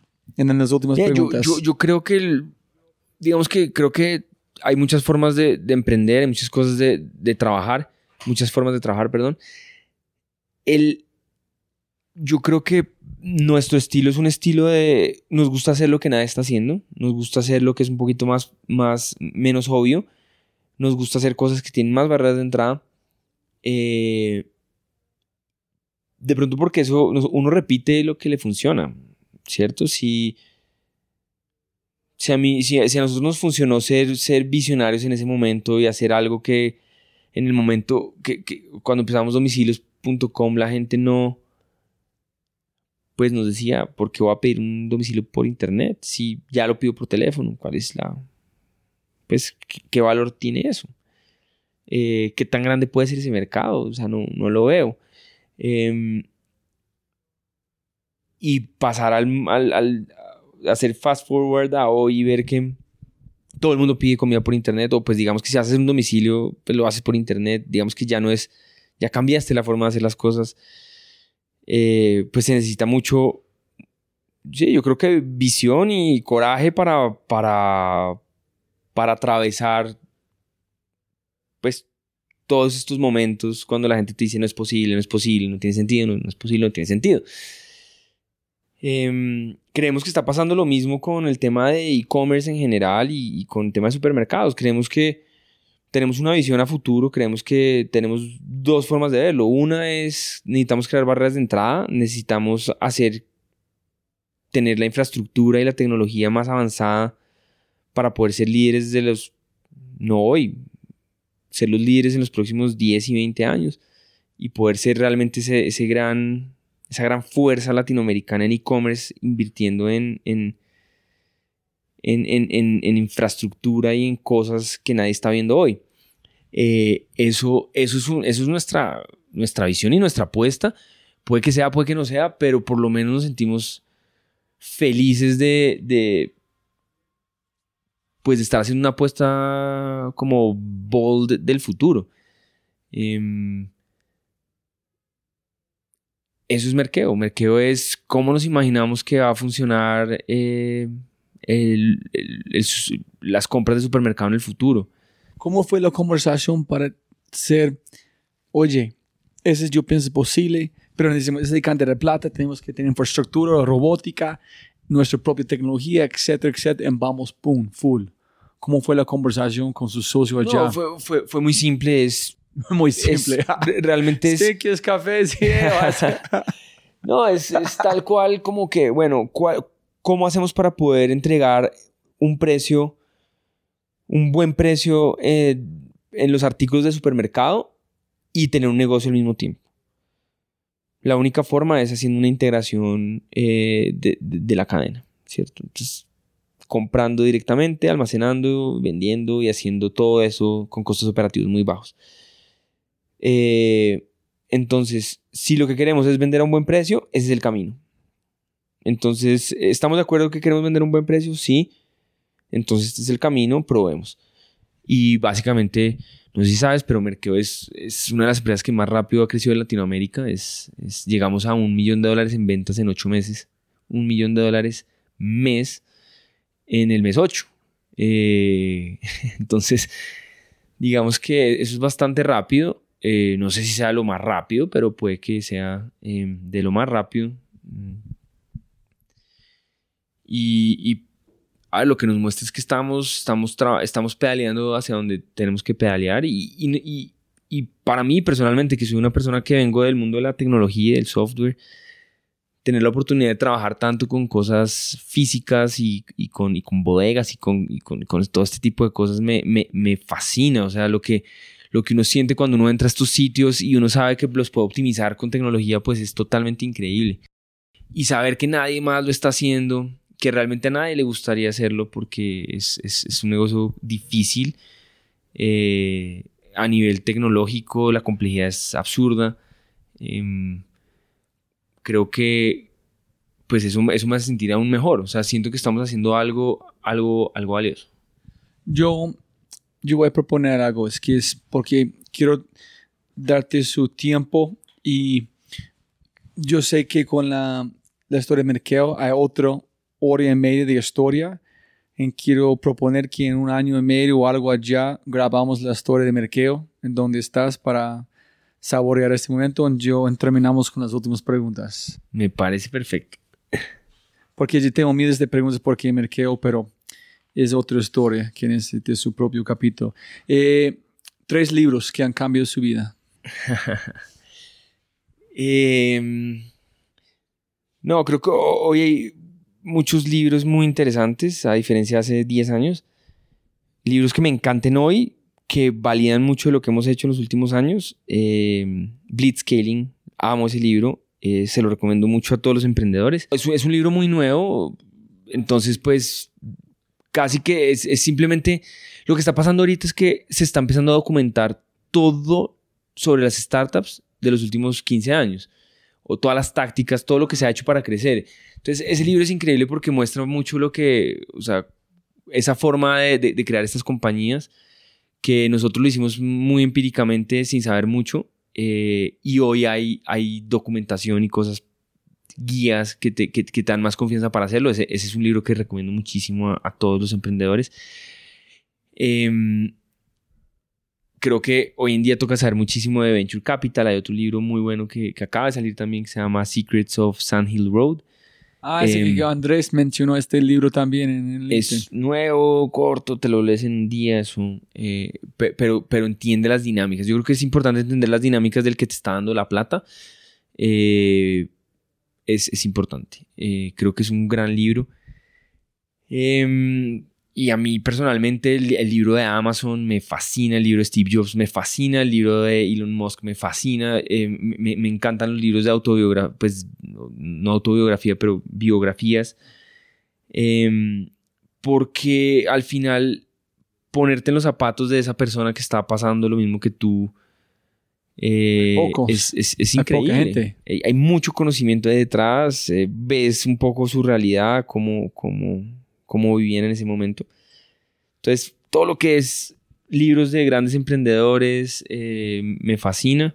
Y luego ya un poco más prácticos, pues los que te menciono, que son más nuevos. Yo pienso que sin duda en 5 o 8 años necesitamos escribir el libro de Miguel, Andrés, de Peyu, de Simón, para la gente que viene y dice, mira, Es que es como pasaron en el momento más complicado de Colombia a este momento, ¿no? Sí, totalmente. Listo. Totalmente. Eh, si pudieras poner una cartelera enorme enfrente del aeropuerto de Dorado, gigante, todos los aviones despegando, aterrizando en la noche con luces y un mensaje WhatsApp al mismo tiempo a todo la LATAM, ¿qué mensaje vas a enviar a la gente? Eh, No puede ser publicidad para mercado tampoco. no puede ser publicidad para mercado. No. ¿Qué pondría? Sí. Mm. Yo siempre he creído que que la vida es, es- es muy corta para uno no, hasta, no hacer lo que uno le encanta. La vida es muy corta para uno no soñar y tratar de perseguir el sueño, pero al mismo tiempo la vida es muy larga si tú Sí. no haces nada de eso. Entonces, o tu vida puede ser muy corta para las oportunidades y muy larga si no aprovechas nada y no tratas de, de- de- arriesgarte Ah, yo no que visto allá. Es corta haciendo que, hace, que, que amas y largo si no es poco el tiempo que tienes para actuar sobre, sobre realmente lo que te fascina y, y- y- y tomar decisiones grandes de vida y luego se vuelve muy larga viviendo. Ese en es brutal. un- ¿Qué, entonces, antes, ¿qué mensaje pondrías? ¿Qué sería? Como, la vida es corta si haces que amas y larga si haces que no amas. Sí, o la vida es muy corta. eh, la vida es muy. Tienes, tienes poco tiempo para tomar las decisiones eh, más relevantes de tu vida y, y- y buscar lo que realmente quieres hacer el resto de tu vida y muy larga eh, si, si nunca lo, lo intentaste. Mira, fue un tweet de alguien que es, es como un popularizamiento aquí, un hombre que han dibujado unos dibujos muy sencillos, pero pega la pepa de unos, una barra que dice, tiempo de hacer algo, un emprendimiento algo. Hay, un, hay una, una, como una barra, como un termómetro de agua ya, tiene una línea que dice, too old, más tan viejo. En esa realidad. O momen- también el momento correcto. En uno abajo es, después te mueres, dicen, too late. Antes de te como mueres, no es too late Sí, exactamente. en la idea es que si tú es- no estás haciendo que amas, el mundo es muy largo, entonces hay mucho más tiempo para hacer cosas porque han pasado tan lento el tiempo. Pero el momento que vas a que amas, pasa rápido. Sí, total. O sea, es como.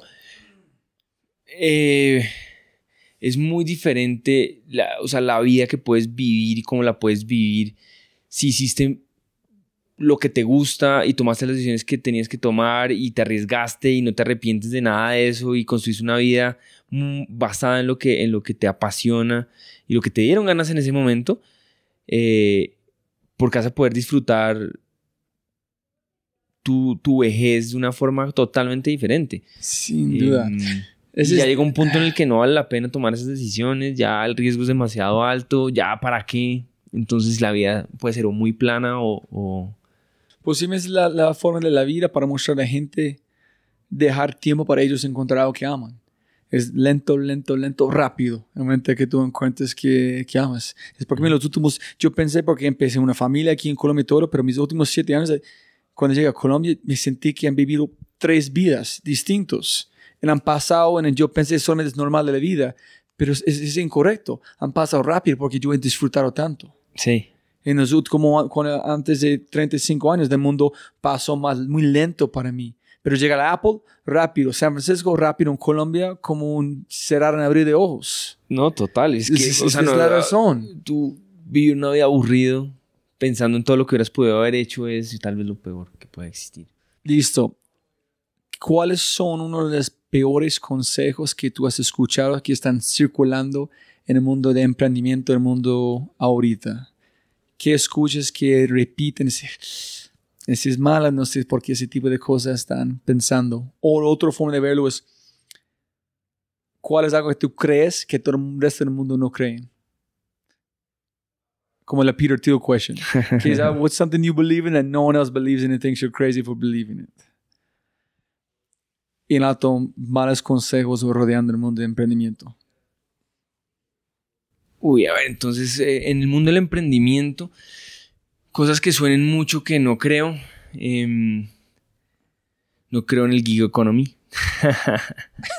no creo, no creo en eso. Em, eh,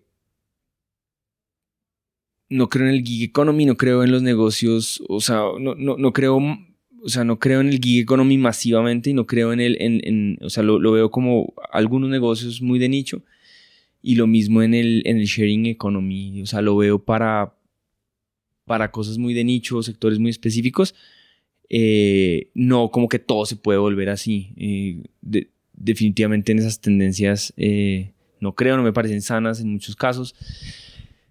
Em, no creo tampoco que, que todas las empresas deban crecer a, velocidades ridículas. Creo que el mundo nos ha mostrado que, que lo más valioso que hay en el mundo es el- el compound rate. el- el- entonces, pues, o sea, creo que uno tiene que ser consistente y, y- y con crecimiento consistente se puede crear cosas enormes en el largo plazo.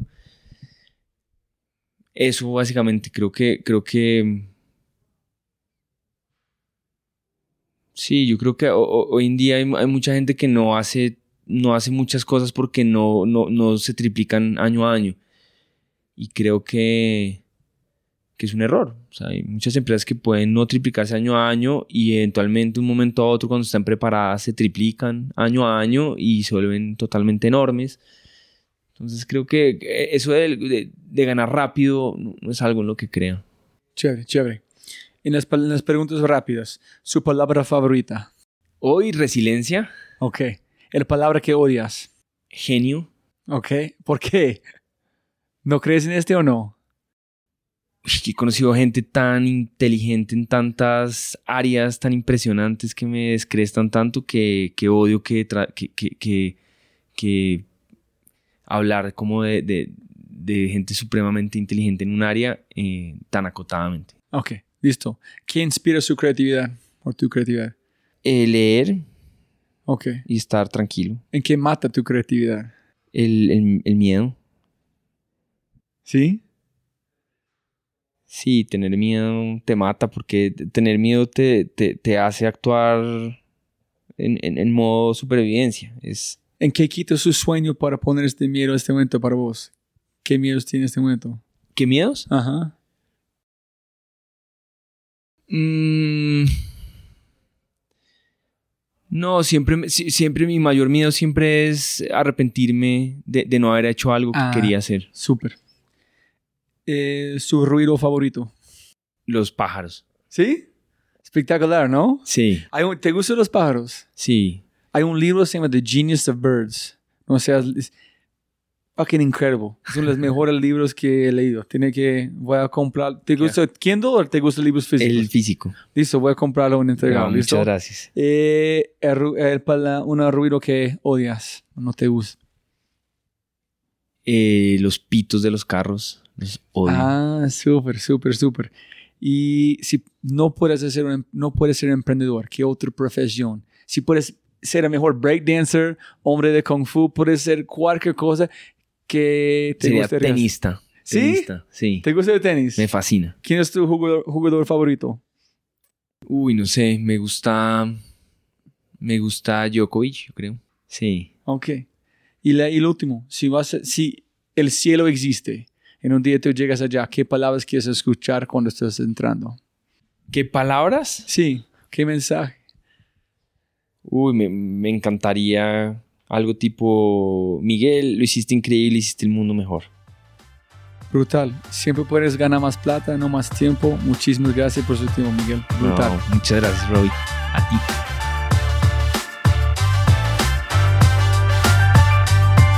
Qué episodio Mil gracias a ustedes que todavía están escuchando conmigo. Eh, gracias por su tiempo. Siempre, muchas, muchas gracias. Eh, por favor, comparte el podcast con la gente que tú crees pueden aprovechar de este momento. Mil gracias a la gente que siempre hacen esto. Cada vez más, eh, con mucha suerte y mucho amor.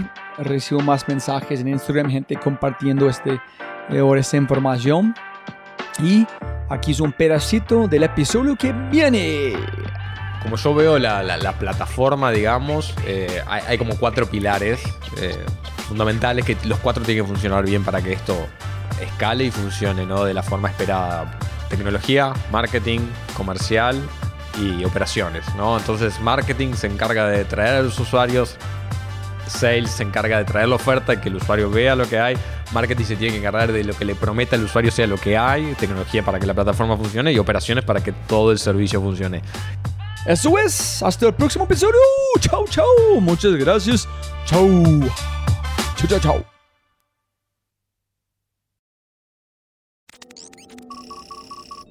Como siempre, siempre puedes ganar más plata, pero no más tiempo. Muchas gracias por escuchar. Antes de terminar, unas cosas importantes para preguntar y mencionar. Número uno, deja una calificación Spotify. Ya, ya, déjala. Literalmente toma segundos y como yo mencioné, el impacto es enorme. Además, estarás garantizado de sentirte increíble el resto del día. También estamos produciendo todo el contenido en YouTube.